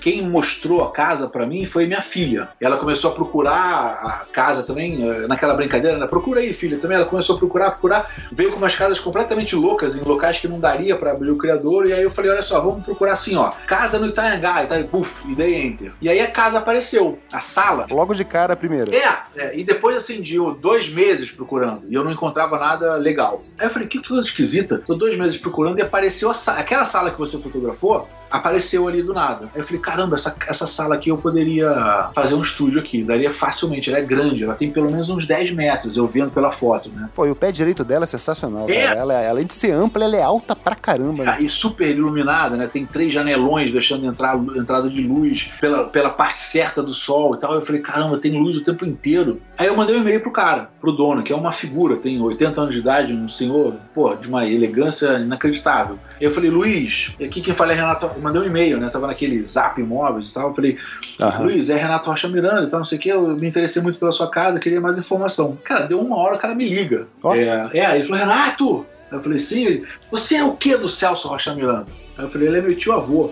Ele falou, rapaz, passa aqui agora! Para o que você tá fazendo aí, vem passar aqui agora que eu quero te conhecer. Teu tio foi o meu melhor amigo de infância. É, eu quero voltar. cara. É, aí eu falei, não, tá bom, tá. Aí eu, isso foi, sei lá, uma quinta-feira. Aí num sábado eu marquei com ele, vou, vou passar aí no sábado. Aí duas coisas aconteceram. Uma foi que quando eu cheguei ali na, naquele estacionamento, né, que é a rua ali, que é uma rua sem saída, Aham. eu olhei e falei assim, pô, conheço esse estúdio. Eu achei que fosse a casa do Paulão. Eu falei, cara, conheço esse estúdio, é do Paulão. Será que o Luiz é o pai do Paulão, né? Não sabia o que que era. Aí, aí eu parei o carro assim, ele abriu a porta. É o vizinho, né? Aí eu falei, ah, Aham. não, é aqui do lado. Aí eu falei assim, caramba, então É colado ali, né, cara? é, eu falei assim, além da casa ainda tem o Paulão. A gente pode trabalhar em parceria. Eu, eu já tinha tido contato com o Paulão, também é outra figura, simpaticíssima, gente boa pra caramba. Eu falei, pô, então a gente pode trabalhar em parceria. Aí, Alex, eu te juro, quando o cara abriu o, portão, eu acho que eu tive a mesma sensação que você deve ter tido quando você abriu. Ele falou assim, cara, que cara legal. Eu ia te falar isso, cara. Tava esperando você terminar pra falar. Você deve ter tido a mesma sensação que eu. É, eu acho que Quando abre aquilo ali, parece que você mergulhou numa outra realidade. É, exatamente. Assim, vai ficar uma coisa meio louca quem. É, eu postei ainda há pouco no Facebook. Não, verdade. E é aquilo, cara. Só, só, só quem vai lá, só quem vivencia a experiência de passar por lá consegue descrever. E ainda tem aquela pedra, né? Pedra da Gávea, pedra bonita, que são duas pedras muito importantes pra mim. Eu olhei e falei, caramba, que local é esse, cara? E aí, mais louco ainda, é que a família do Luiz tava mergulhando na piscina, a mulher dele tava servindo não sei o que e tal, e eu vi aquela casa cheia de gente. Brincando, olhando e tal, não sei o que. Eu falei assim, cara, Aham. essa casa aqui é sensacional. É, luz farta pra caceta. Tanto que no portão eu escrevi uma mensagem pra Thaís. Eu falei, Thaís, eu encontrei o criador. Ela, sério? Eu falei, sério. Eu não tinha nem visto a casa. Só tinha entrado pelo portão ali. Eu falei, encontrei o criador, não tem como sair daqui. É, é aqui, pode parar de procurar e tal. A gente encontrou aqui. Aí ele me mostrou a casa toda e tal. Eu falei assim, cara, é aqui, consigo fazer aqui a galeria, o estúdio principal aqui, ó, na garagem ali atrás os outros estúdiozinhos. Esse jardinzinho aqui de trás a gente faz um outro cenário pra quem estiver lá na frente não, não se incomodar. E isso, cara, dia 5 agora, amanhã, é, junto comigo, o Criadouro faz três anos. Então, assim, foi mais simbólico ainda quando. Isso foi no dia 2. Cara, olha que loucura isso, Alex. Eu encontrei com o Luiz, isso que eu tô te descrevendo, aconteceu ontem. Sim. Né? É, contando que já é dia 4, mas Já é dia 4, mas a gente começou dia 3. Né? três, né? Aconteceu ontem. Então, tudo isso que você está falando, eu, eu tô te repassando uma coisa que aconteceu verdadeiramente há três anos atrás. E eu acho que eu tô aqui agora, três anos depois, revivendo a tua experiência, porque eu fui lá no dia 2 também. Tota- exato, exato. É isso que eu tô falando que é, que é uma coincidência muito maluca. E essa casa aqui, cara, ela é, é mestra nessas coincidências que não são coincidências. Eu até te conto depois uma outra, que é longa, dessa história do gato. Do gato ter te recebido no portão. Cara, eu achei isso genial, cara. Eu toquei a tua campainha e eu acho que ela não funcionou. É, Não, ela- eu desliguei a campainha, exatamente porque é um silêncio tão legal, é um, é um local tão tranquilo que do nada quebrava completamente o. Aí você vê, ela tava desligada, né? Ah. Aí você vê o que, que aconteceu. Eu tava ali, eu e minha esposa, toquei a campainha, não tinha ninguém. Apertei o botão, veio o gato, passou pela perna da minha esposa. Aí ela, olha aqui, já veio receber a gente. Aí ele fez um oito nas minhas pernas, assim. É, é. Aí parou, sentou e ficou olhando pra gente. Eu falei, olha, tá recebendo a gente. Aí eu vi, como é que se chama você na sua casa? Tem aquele sininho lá da frente. É, exatamente. Eu toquei o sino, o gato já parou no portão, tava esperando o portão abrir pra entrar. É. Falei, cara, e o que, que é isso, né, cara? Que lugar é esse? É, cara, tenho que te contar depois uma história com outro gato que tinha aqui também. É, e aí tem essa coisa, até o sino foi pensado, cara, de ser um sinozinho. Pra não, não interromper o fluxo criativo que tava coisando ali. Até pro sino, que é um sino muito mais gostoso de ouvir do que uma campainha. Tem um som gostoso mesmo. É, que eu demorei três anos pra comprar ele. Eu comprei esse ano, porque cada sino que eu encontrava, eu falei, não, esse sino aqui é barulhento demais. É, isso é outra coisa que a casa proporcionou. Essa percepção do silêncio. cara. A gente tá de madrugada aqui, eu tô falando contigo e eu não tô escutando um barulho. E você viu lá de tarde, era passarinho, né? Era o gatinho, era uma coisa. Então acho que a facilidade que a gente tem hoje de se perder em outros estímulos, fora os nossos próprios estímulos, né? O teu coração, o teu pensamento, a quantidade de coisa nos distraindo é muito grande. E você se fechar num local é, silencioso, onde outras pessoas também acabam se fechando também e, e mentalizando coisas só delas, sentindo. É um grande barato, cara, você sair daqui e escutar. Pô, que casa legal, que momento legal, uma energia incrível. Significa que ela tá de novo reconectada ali com ela mesma, né? É, Pois é. é, tá sentindo outras coisas ali. Isso para um ambiente que, que mexe com criatividade, eu acho que não existe nada mais benéfico e saudável em todos os sentidos que você possa imaginar do que uma coisa dessa. Uma coisa que você queira permanecer mais tempo fazendo o que você é apaixonado por fazer.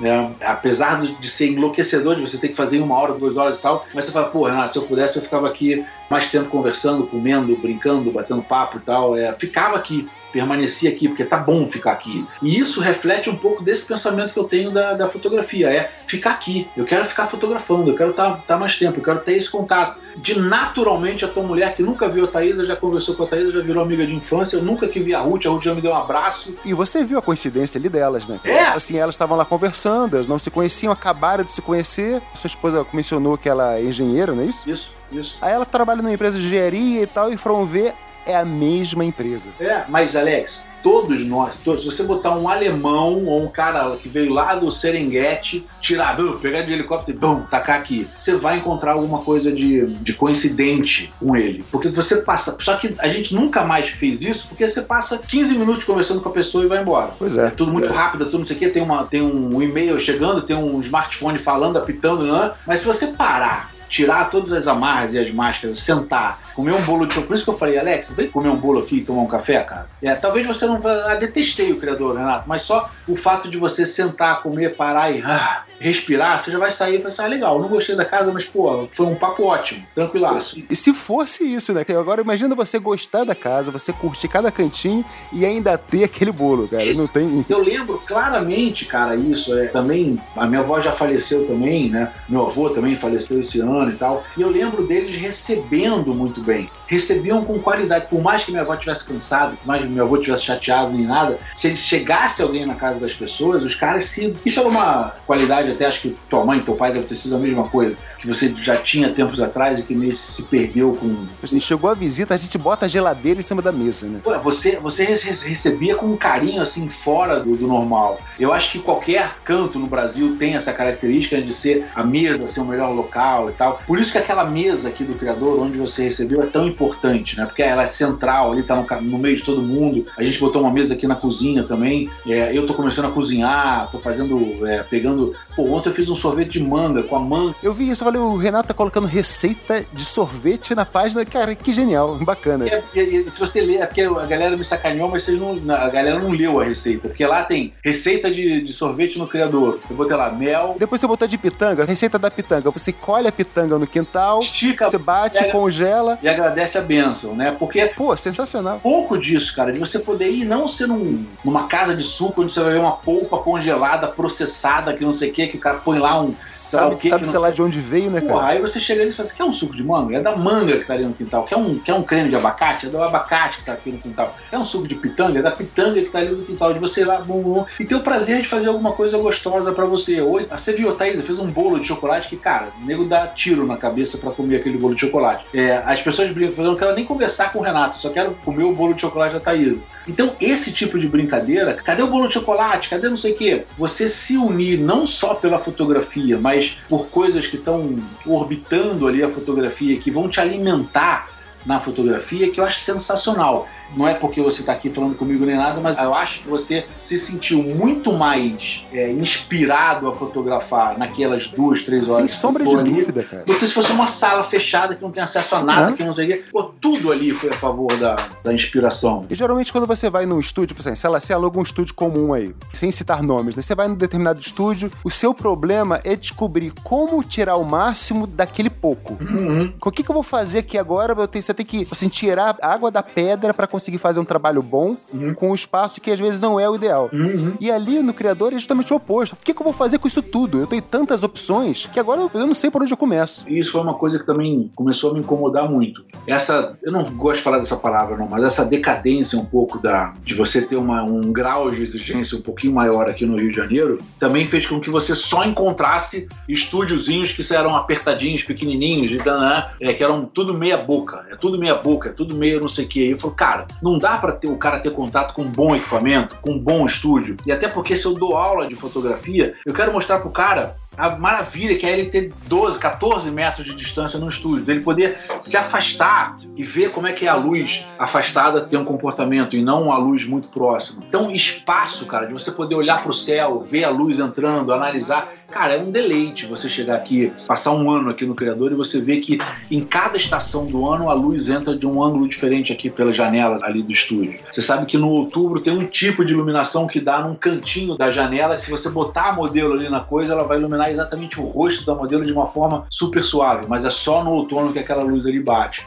Então, essa percepção, e eu falei há tempos atrás que o fotógrafo é um grande reparador, eu acho que essa casa é, propicia isso. E, cara, não teve uma pessoa ainda nesses três anos que não tenha entrado aqui, que não tenha sido fortemente tocada pelo trabalho que a gente tem, tem feito aqui. E é, é assim, é, é muito louco, porque os três dias de feriado aqui eu tava trabalhando aqui o tempo inteiro, eu e Thaisa. Então, depois de um, de um bom tempo assim, você olha e fala assim: Cara, eu tô aqui falando contigo e tô né, quase que apagando. Acordei cedo, já fui trabalhar, pegar minha filha e tal, não sei o quê. eu Trabalhei, voltei. A gente falou: Vamos 10 e meia. Eu falei: Vamos embora. Não pode ser 11 horas que eu tô terminando uma coisa aqui. Então, é um trabalho insano. Mas foi o que o Jeff, que foi aquele outro fotógrafo, chegou e falou assim: Pô, Renato, eu já vi que você é um workaholic. E é uma coisa que a, que a Thaisa, por ser engenheira, também ela é toda cheia de procedimentos, processos. Se começa uma hora, tem que acabar tal hora. Ela, como administradora, é ótima. Mas ela tem a cabeça super de engenheira mesmo. E é necessário pro negócio isso. né? É. E aí uma vez, e a gente sempre brigou nesse ponto, né? Que eu falei, Thaisa, relaxa um pouco, deixa o negócio ficar mais um solto, porque as coisas têm que florescer, né? Administrativamente está perfeito, mas se solta um pouquinho. Então hoje ela já, já sabe mais se soltar e tal. E eu também tô um pouco mais, falei, pô, não pode ser muito aqui. Porque senão, Alex, eu deixava você passar o dia inteiro lá. Eu cheguei ali em cinco minutos, nem, nem cinco minutos. A Thaisa me recebeu no portão, a gente entrou, eu olhei a casa e eu já tava em casa. Ah, exato. E o mais bacana, fui olhando, eu fui conhecendo, fui dando uma volta, você viu? A gente tava esperando ali a cliente chegar com a maquiadora e tal. Eu fiquei dando um passeio e eu fiquei vendo, poxa, aqui rola uma foto bacana, ali rola outra, aqui tem um detalhe que vai fazer diferença. Tem aquele seu sapato ali que lembra o filme do Wall-E, aquele sapato com a plantinha dentro. Falei, caramba, que bacana. Não, não. É, é isso que você tá falando, é que eu acho de você sair e procurar e falar, pô, peraí, rende uma foto aqui. Opa, caramba, rende outra foto aqui. Caramba, esse sapato aqui lembra não sei o quê. A Rafaela, que foi a aluna mais de cedo, chegou e falou assim, pô, isso aqui me lembra o Araki, que é um fotógrafo japonês. Aí eu falei, caceta, eu tinha um livro do Araki, tem um livro do Araki que tá na mesa do lado daquele sapatinho ali, perto da janela. Aí eu fui pegar o livro do Araki e falei assim, Rafael, na verdade, eu tô com um livro aqui do lado, é, tem um- uma foto de um sapato com umas ro- eu não sei que rosa é aquela, né, que planta é aquela, mas um- uma rosa, alguma coisa. Eu falei assim, caceta, é a foto do Araki. Aí você já tá dando outra referência. Então, o tempo inteiro a tua cabeça tá, a, a tua cabeça tá fervilhando. É, é, e de você solto, né, através desse ímpeto que eu te falei, que a casa permite que você saia é, e busque, que você consiga criar a tua fotografia ali dentro. Então, eu acho que precisa de um local como esse. Ficou muito, além de toda a violência, né, essa, essa loucura toda que você vive aqui no Rio de Janeiro, tinha ficado muito empresarial. As contas, o cara tinha que contar o centavo, não pode botar um bolo porque vai gastar 10 reais a mais. A gente tem que economizar 10 reais a mais. Eu falei, pô, pelo amor de Deus, gasta 10 reais a mais. Eu quero comer o bolo com você, eu quero comer o bolo com a Thaís, eu quero ter, tomar um café. Ah, não posso comprar um cafezinho um pouquinho melhor porque vai gastar 5 reais, a, 30 reais a mais. Não, não tem essa mesquinharia, sacou? É, eu acho que tá tudo muito administrativo, muito bonitinho, muito zeradinho, custos e não sei o que lá,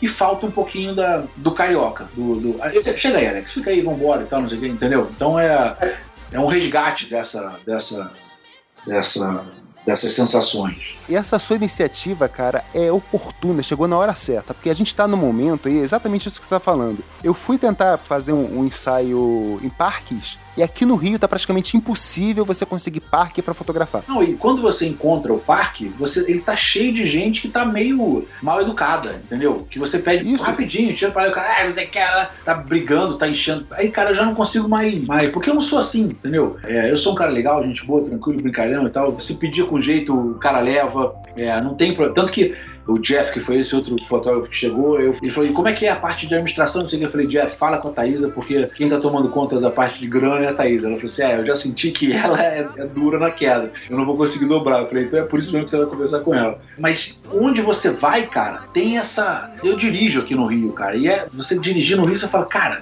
que que tá acontecendo, cara? Cadê a cordialidade carioca? Cadê o, Pois é. o, o bom, o, o bem viver carioca. Esse negócio tá meio ter contato aqui. ter- a, a ideia foi criadouro, cara. Significa local que permite nutrição, que aceita o desenvolvimento. Então, a nutrição é tanto dessas comidinhas que a gente faz ali de brincadeira, do, do físico mesmo, mas nutrição é essa aí que você olha e fala, ué, aqui dá uma foto legal. Ih, aqui dá uma foto legal. Isso daqui me lembrou o diretor tal. Isso daqui não sei o quê. Ih, a Thaisa fez. É, é essa nutrição. E o desenvolvimento de tudo. Desenvolvimento da tua foto, da tua criatividade, de laços mais profundos, de contatos mais verdadeiros e de momentos de alegria. Pô, você viu, você estava feliz, o Eduardo estava feliz, a Thaisa estava se divertindo, a tua mulher estava se divertindo, o Jeff e o David chegaram depois saíram felizes da vida, rindo, pô, encontrei o local. né? Essa sensação, cara, é um trabalho filha da mãe que a gente tem aqui. Sou eu e ela só tomando conta. Não tem nenhum funcionário, não tem nada.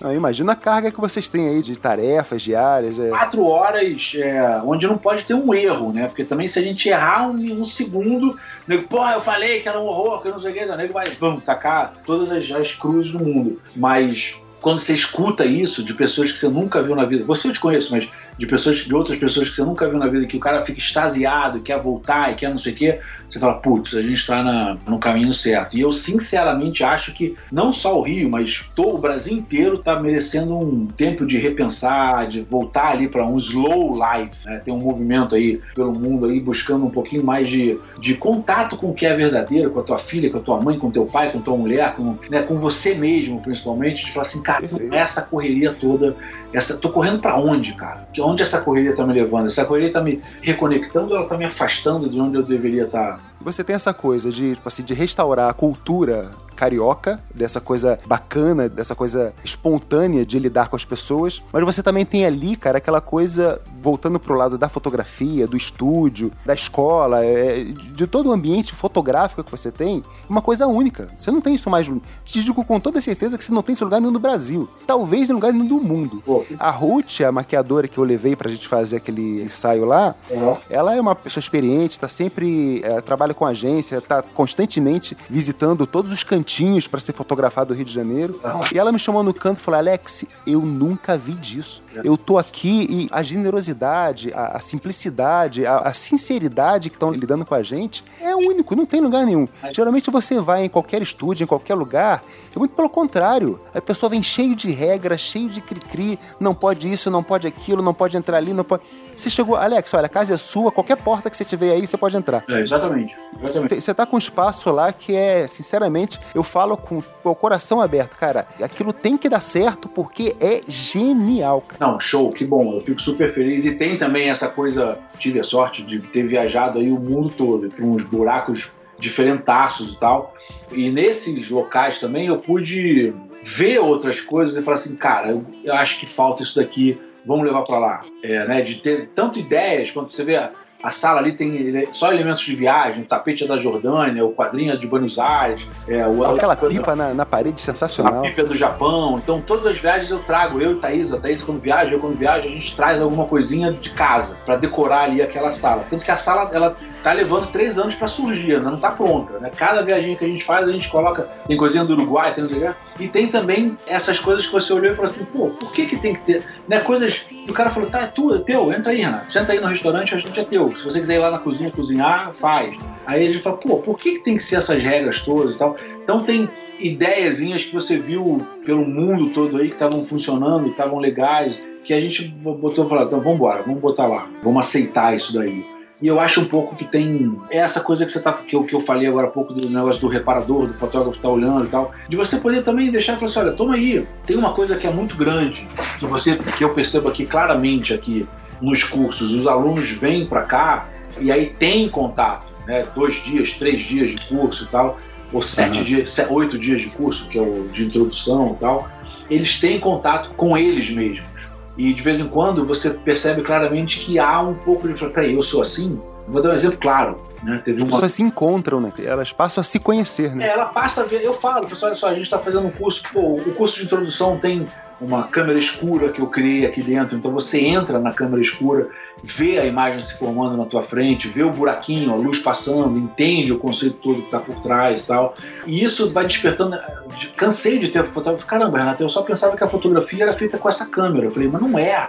É muito mais ampla. Essa câmera que a gente está usando aqui, por acaso, é uma fotografia que comercialmente cresceu muito rápido, evoluiu muito rápido e deu muito certo. Mas tem 100, an 100 anos antes disso daqui de fotografia que a gente consegue, que você poderia pensar e poderia usar. Tem muitas referências de outros fotógrafos que passaram, muito livro que você pega. Então o cara olha ali e fala assim: putz, tem mais coisa acontecendo aqui, tem um buraco muito grande. Vou dar um exemplo claro. Uma menina que veio pra cá, gente finíssima, só que ansiosa, toda tatuada, toda nervosa, toda tensa e tal, fazendo um curso de introdução de fotografia e aí fazendo um- umas fotos ner- com um enquadramento mais nervoso, um enquadramento mais tenso, você via claramente, tá? E ela, ah, mas eu queria fazer uma foto assim mais clássica, mais bonita. Eu falei, não vai fazer nunca. Aceita esse teu lado mais nervoso, mais, mais rasgado. É você que tá aparecendo aí. Mas, mas tá, é ruim. Então eu falei, não, não é ruim, é diferente, é teu, é genuíno. É um estilo, né? É um estilo, então vai, vambora, né? Não adianta você querer fazer uma coisa plástica, bonitinha e tal, não sei o quê, porque você não é essa pessoa. Você vai estar simulando uma outra, uma outra pessoa que você viu, achou bonito e tal, mas é fora desse padrãozinho normal. Vamos trabalhar isso daqui. Teu estilo pode sair por aí. Então é, é nítido que essas coisas, com esse espaço, com esse silêncio, com essa energia mais calma, mais saborosa, assim, essas coisas têm a chance de passar. E aí você tem um contato com uma fotografia muito mais poderosa. É um, é um tesão, Alex, quando a Rafaela, a- o Edu, só você saiu daqui. Eu, eu ontem, ah, eu acabei de trabalhar, eram 11 horas da noite, até limpar Olha. tudo, arrumar tudo, não sei o quê.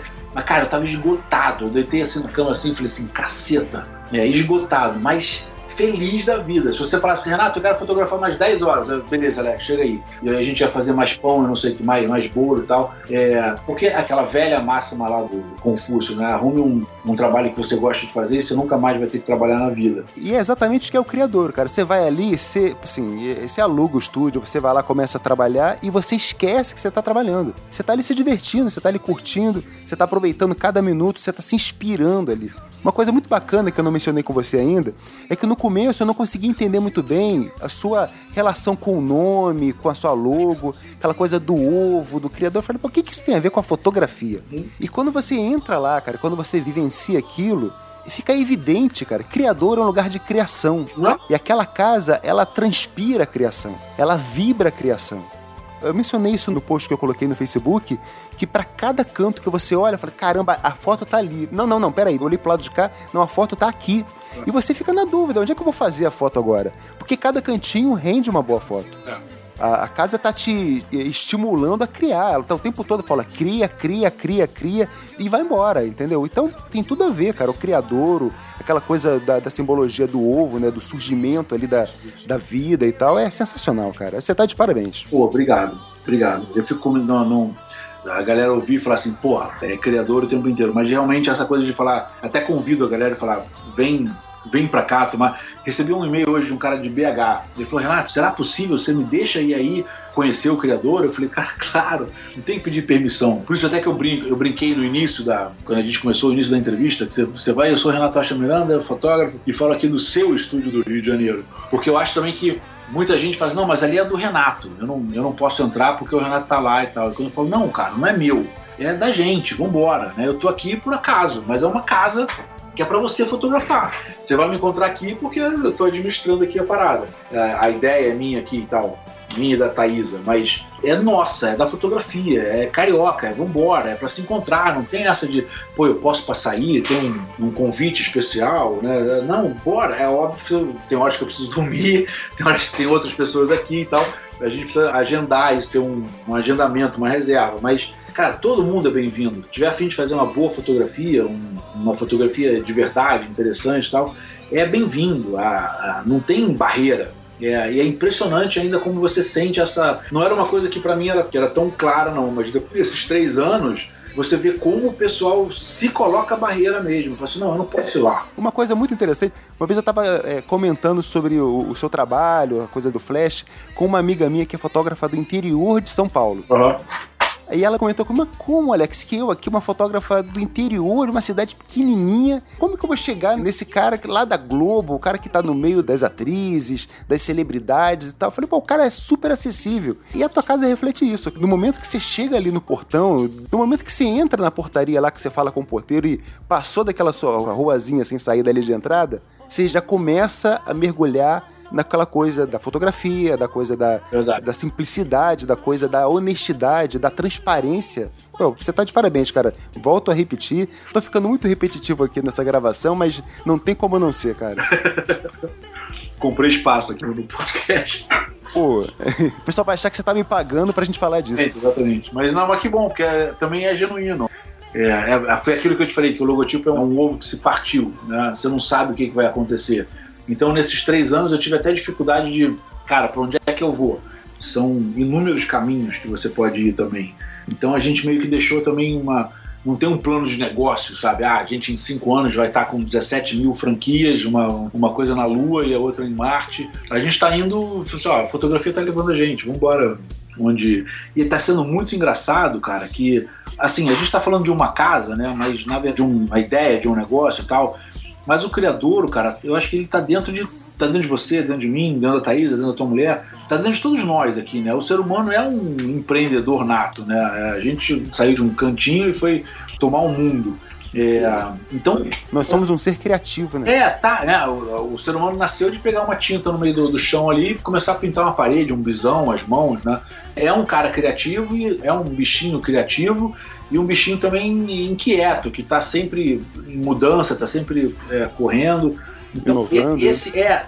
Eu acho que é exatamente essa coisa de você poder ter contato com esse criador interno que você tem aí. O criador não é a casa, né?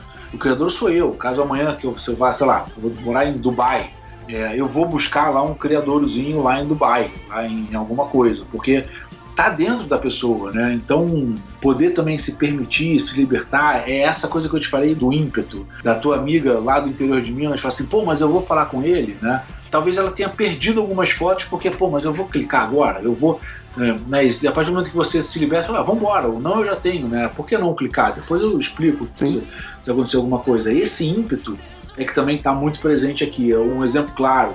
Tem um, um grande amigo meu que me ajuda muito na, na idealização desses vídeos que eu estou colocando na, no YouTube, dos YouTube, canais do sim. YouTube. Como fazer, como otimizar, como é a vida já é tão corrida, que aí o cara ah, coloca link para isso, link para aquilo, mas link no vídeo, link no que, né, tem que ser tudo mastigadinho. Aí eu falei, cara, Marda, eu não posso deixar tudo mastigadinho.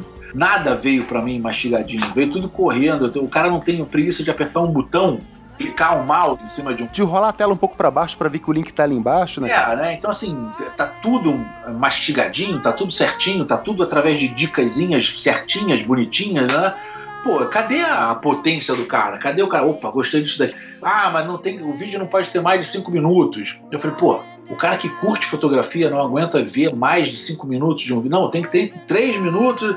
Também tá muito.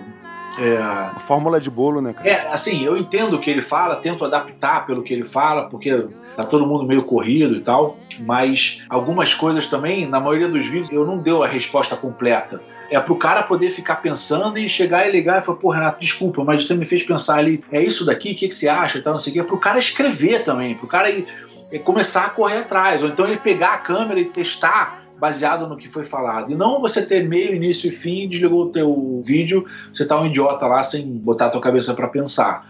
Então tem toda essa coisa de tirar o que tem de dentro e, colocar para fora. E pegar Perfeito. também essas coisas que estão aí fora e, e botar aí dentro. Você não ficar tão passivo assim diante da, da vida. Dá um trabalho descomunal. Você cansa aí e se consome. Mas, porra, também quando dá certo, cara, é uma glória que poucas pessoas sabem explicar. Mais uma vez eu vou, vou falar de novo, cara. Acho que é a terceira ou quarta vez que eu falo isso aqui. Mas vocês estão de parabéns, cara. Obrigado, obrigado, obrigado. Já que você tá falando aí da gente não. Assim, você fala no vídeo, deixa um pouquinho pra depois, pra não esgotar o assunto. Então acho que a gente já pode terminar o episódio de hoje por aqui. Porque a gente tem mais coisa pra falar depois pro criador, que se a gente for ficar aqui, a gente vai ficar hoje, amanhã, depois gravando, não vai faltar assunto. Show, show. Então, Renato, muito obrigado pela sua participação, cara. Foi genial. Foi um prazer imenso com esse papo que a gente bateu aqui. Espero que o pessoal que esteja ouvindo a gente tenha absorvido aí as mensagens que a gente passou. Tomara. Eu convido aqui, cara, a- casa não é minha, mas eu tô convidando aqui ao público, vá lá, nem que seja pra tocar o sino e entrar e conhecer a casa. Tomar um café. Dá um, Tomar dê um pulo no criador, cara. Isso. Toma um café, come um pedacinho de bolo e conheça. Vale a pena, pelo menos, conhecer. Não, eu que, eu que te agradeço, Alex. O convite é corretíssimo, é, é para vir mesmo. E quem quiser entrar em contato com você, Renato, como é que faz? Tem renatorochamiranda.gmail.com, que eu acho que é a forma mais fácil de você me encontrar, que eu tô respondendo sempre, por conta lá do trabalho, às vezes eu não posso atender telefone dentro dos estúdios e tal. E aqui também o criador tem essa coisa chata e coisa boa que o celular não pega direito. Então fica os contatos, renatorochamiranda.gmail.com no Facebook tem uma página, eu atingi os 5 mil amigos aí já tem um tempinho. Então, quem quiser, clica lá na página, é Renato Rocha Miranda, curte e pede para receber as notificações. Tem a página do Criador também, Criador Carioca. E tem o Instagram, Renato Rocha Miranda. Se botar Renato Rocha Miranda, vem tudo. E tem o I My Job, que é o blog. A gente está voltando a carga aí com alguns posts legais e o canal do YouTube lá, Renato Rocha Miranda também, que toda quinta-feira tem aulas, dicas, respostas, entrevistas, coisas novas aparecendo aí. É, e queria te agradecer, cara. Obrigado. Foi muito engraçado que tá vindo tudo cadenciado, não é coincidência não. É, você me ligou numa hora que eu estava querendo falar já alguma coisa, aí se a gente está fazendo aqui de novo já num momento bom também. Então, pô, te agradeço e, cara, volte sempre. É, eu te falo a mesma coisa, cara. A casa que é sua, o fotometrando é seu. Quando quiser, seja bem-vindo. Volte sempre. Obrigado, obrigado, Alex. Foi um, foi um prazer aí. E dar um abraço aí em todo mundo aí, desejar boa sorte para todos. Valeu, valeu, Renato. Grande abraço.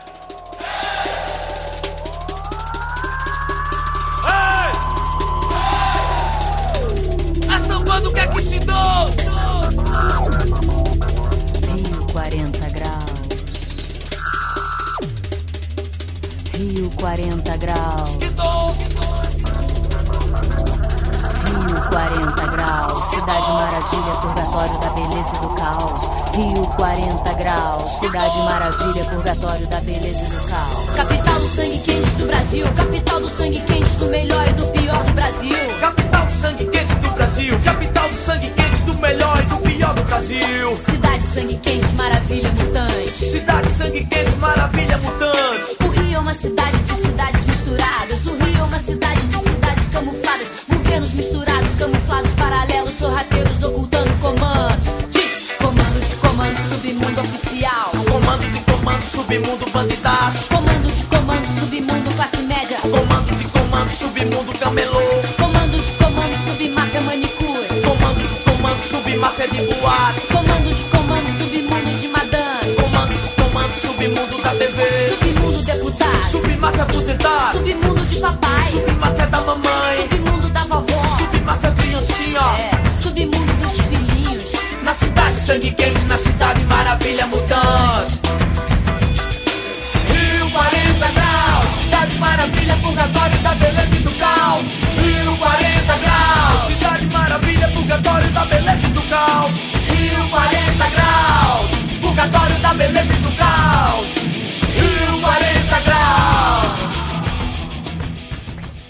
Muito bem, estamos de volta. O bate-papo com o Renato foi fantástico. É sempre um prazer a gente conversar com bons fotógrafos, gente que faz acontecer com seriedade, com profissionalismo, que batalha continuamente para a melhoria da fotografia no Brasil. Você viu que o Renato tem o seu blog, tem o seu canal no YouTube, tem o Criador como um espaço dedicado a qualquer um que ame a fotografia.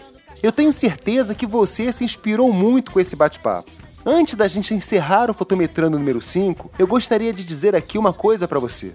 Conversando com os amigos fotógrafos, profissionais que trabalham com fotografia, eu ouço muitos deles expressar a sua preocupação sobre a incerteza quanto ao futuro no meio desse momento politicamente turbulento dos nossos dias. Momento com muita notícia pessimista, de crise política, de corrupção, com toda essa onda de pessimismo que tomou conta do Brasil.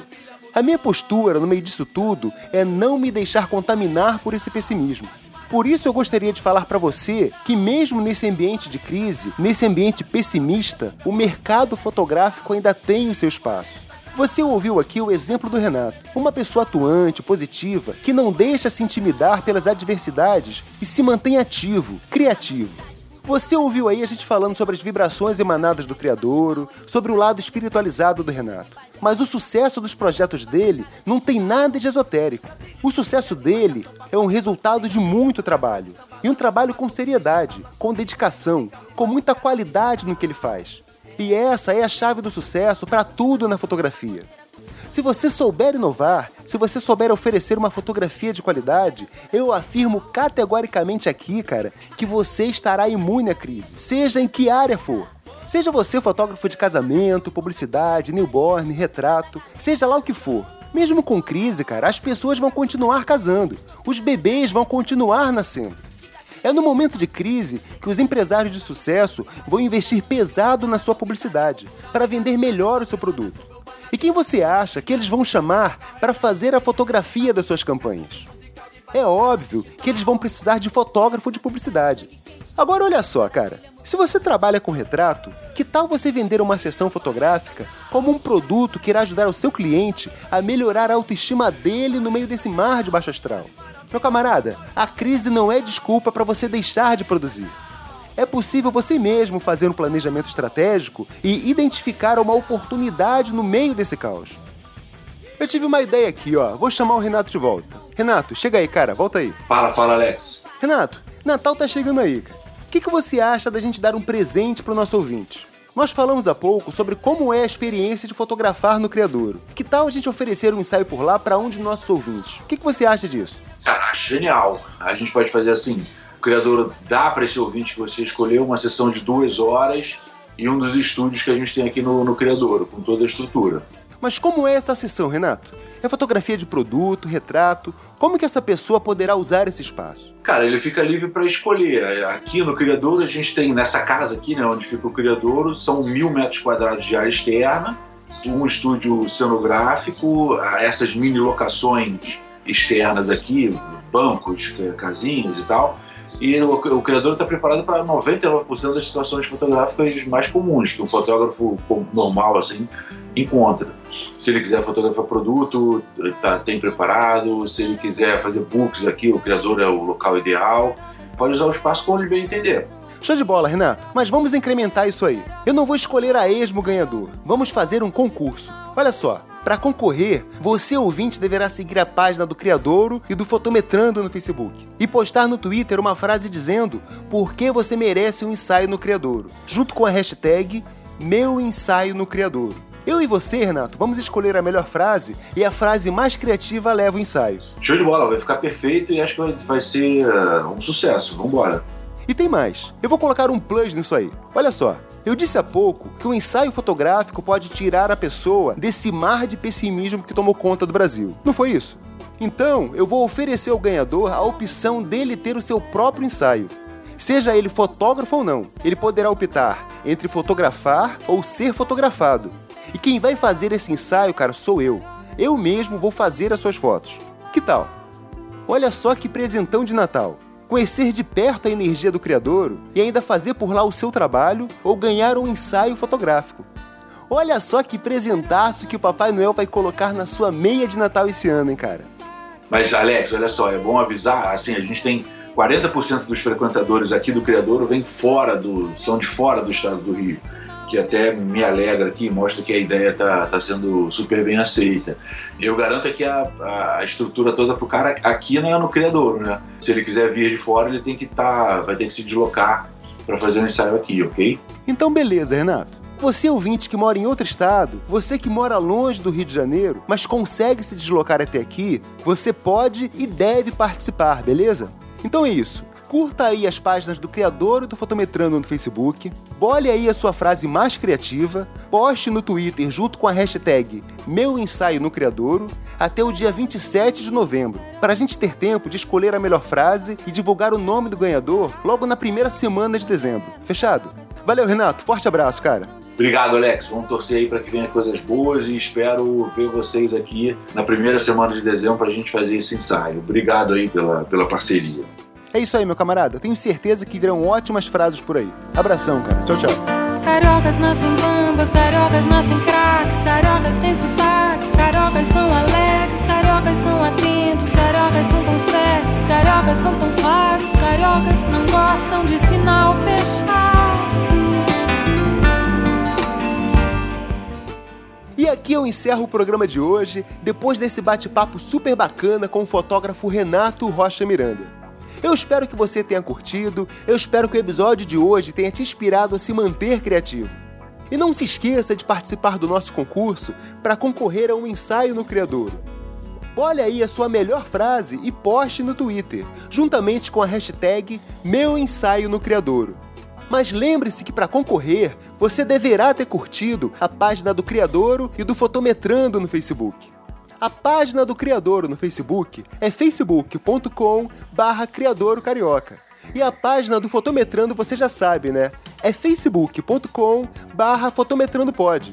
E não se esqueça de curtir a gente também no Instagram e no Twitter, no arroba fotometrandopod.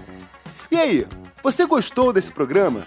Quer dar um feedback, uma sugestão de pauta? Então deixe o seu recado nos comentários desse post, aqui no site fotometrando.com. Vamos fazer dessa área de comentários um fórum para a gente trocar ideias, para a gente expandir o assunto. Eu prometo que vou responder a sua mensagem por lá, beleza? Você já sabe, você também pode mandar um e-mail para podcast@fotometrando.com. E se você gostou desse episódio, compartilhe aí com seus amigos. Compartilhe pelo Twitter, pelo Facebook, faça aí aquele jabá boca a boca bacana com a sua galera. Obrigado pela sua audiência. Mês que vem a gente está de volta. Beijo no coração, tchau.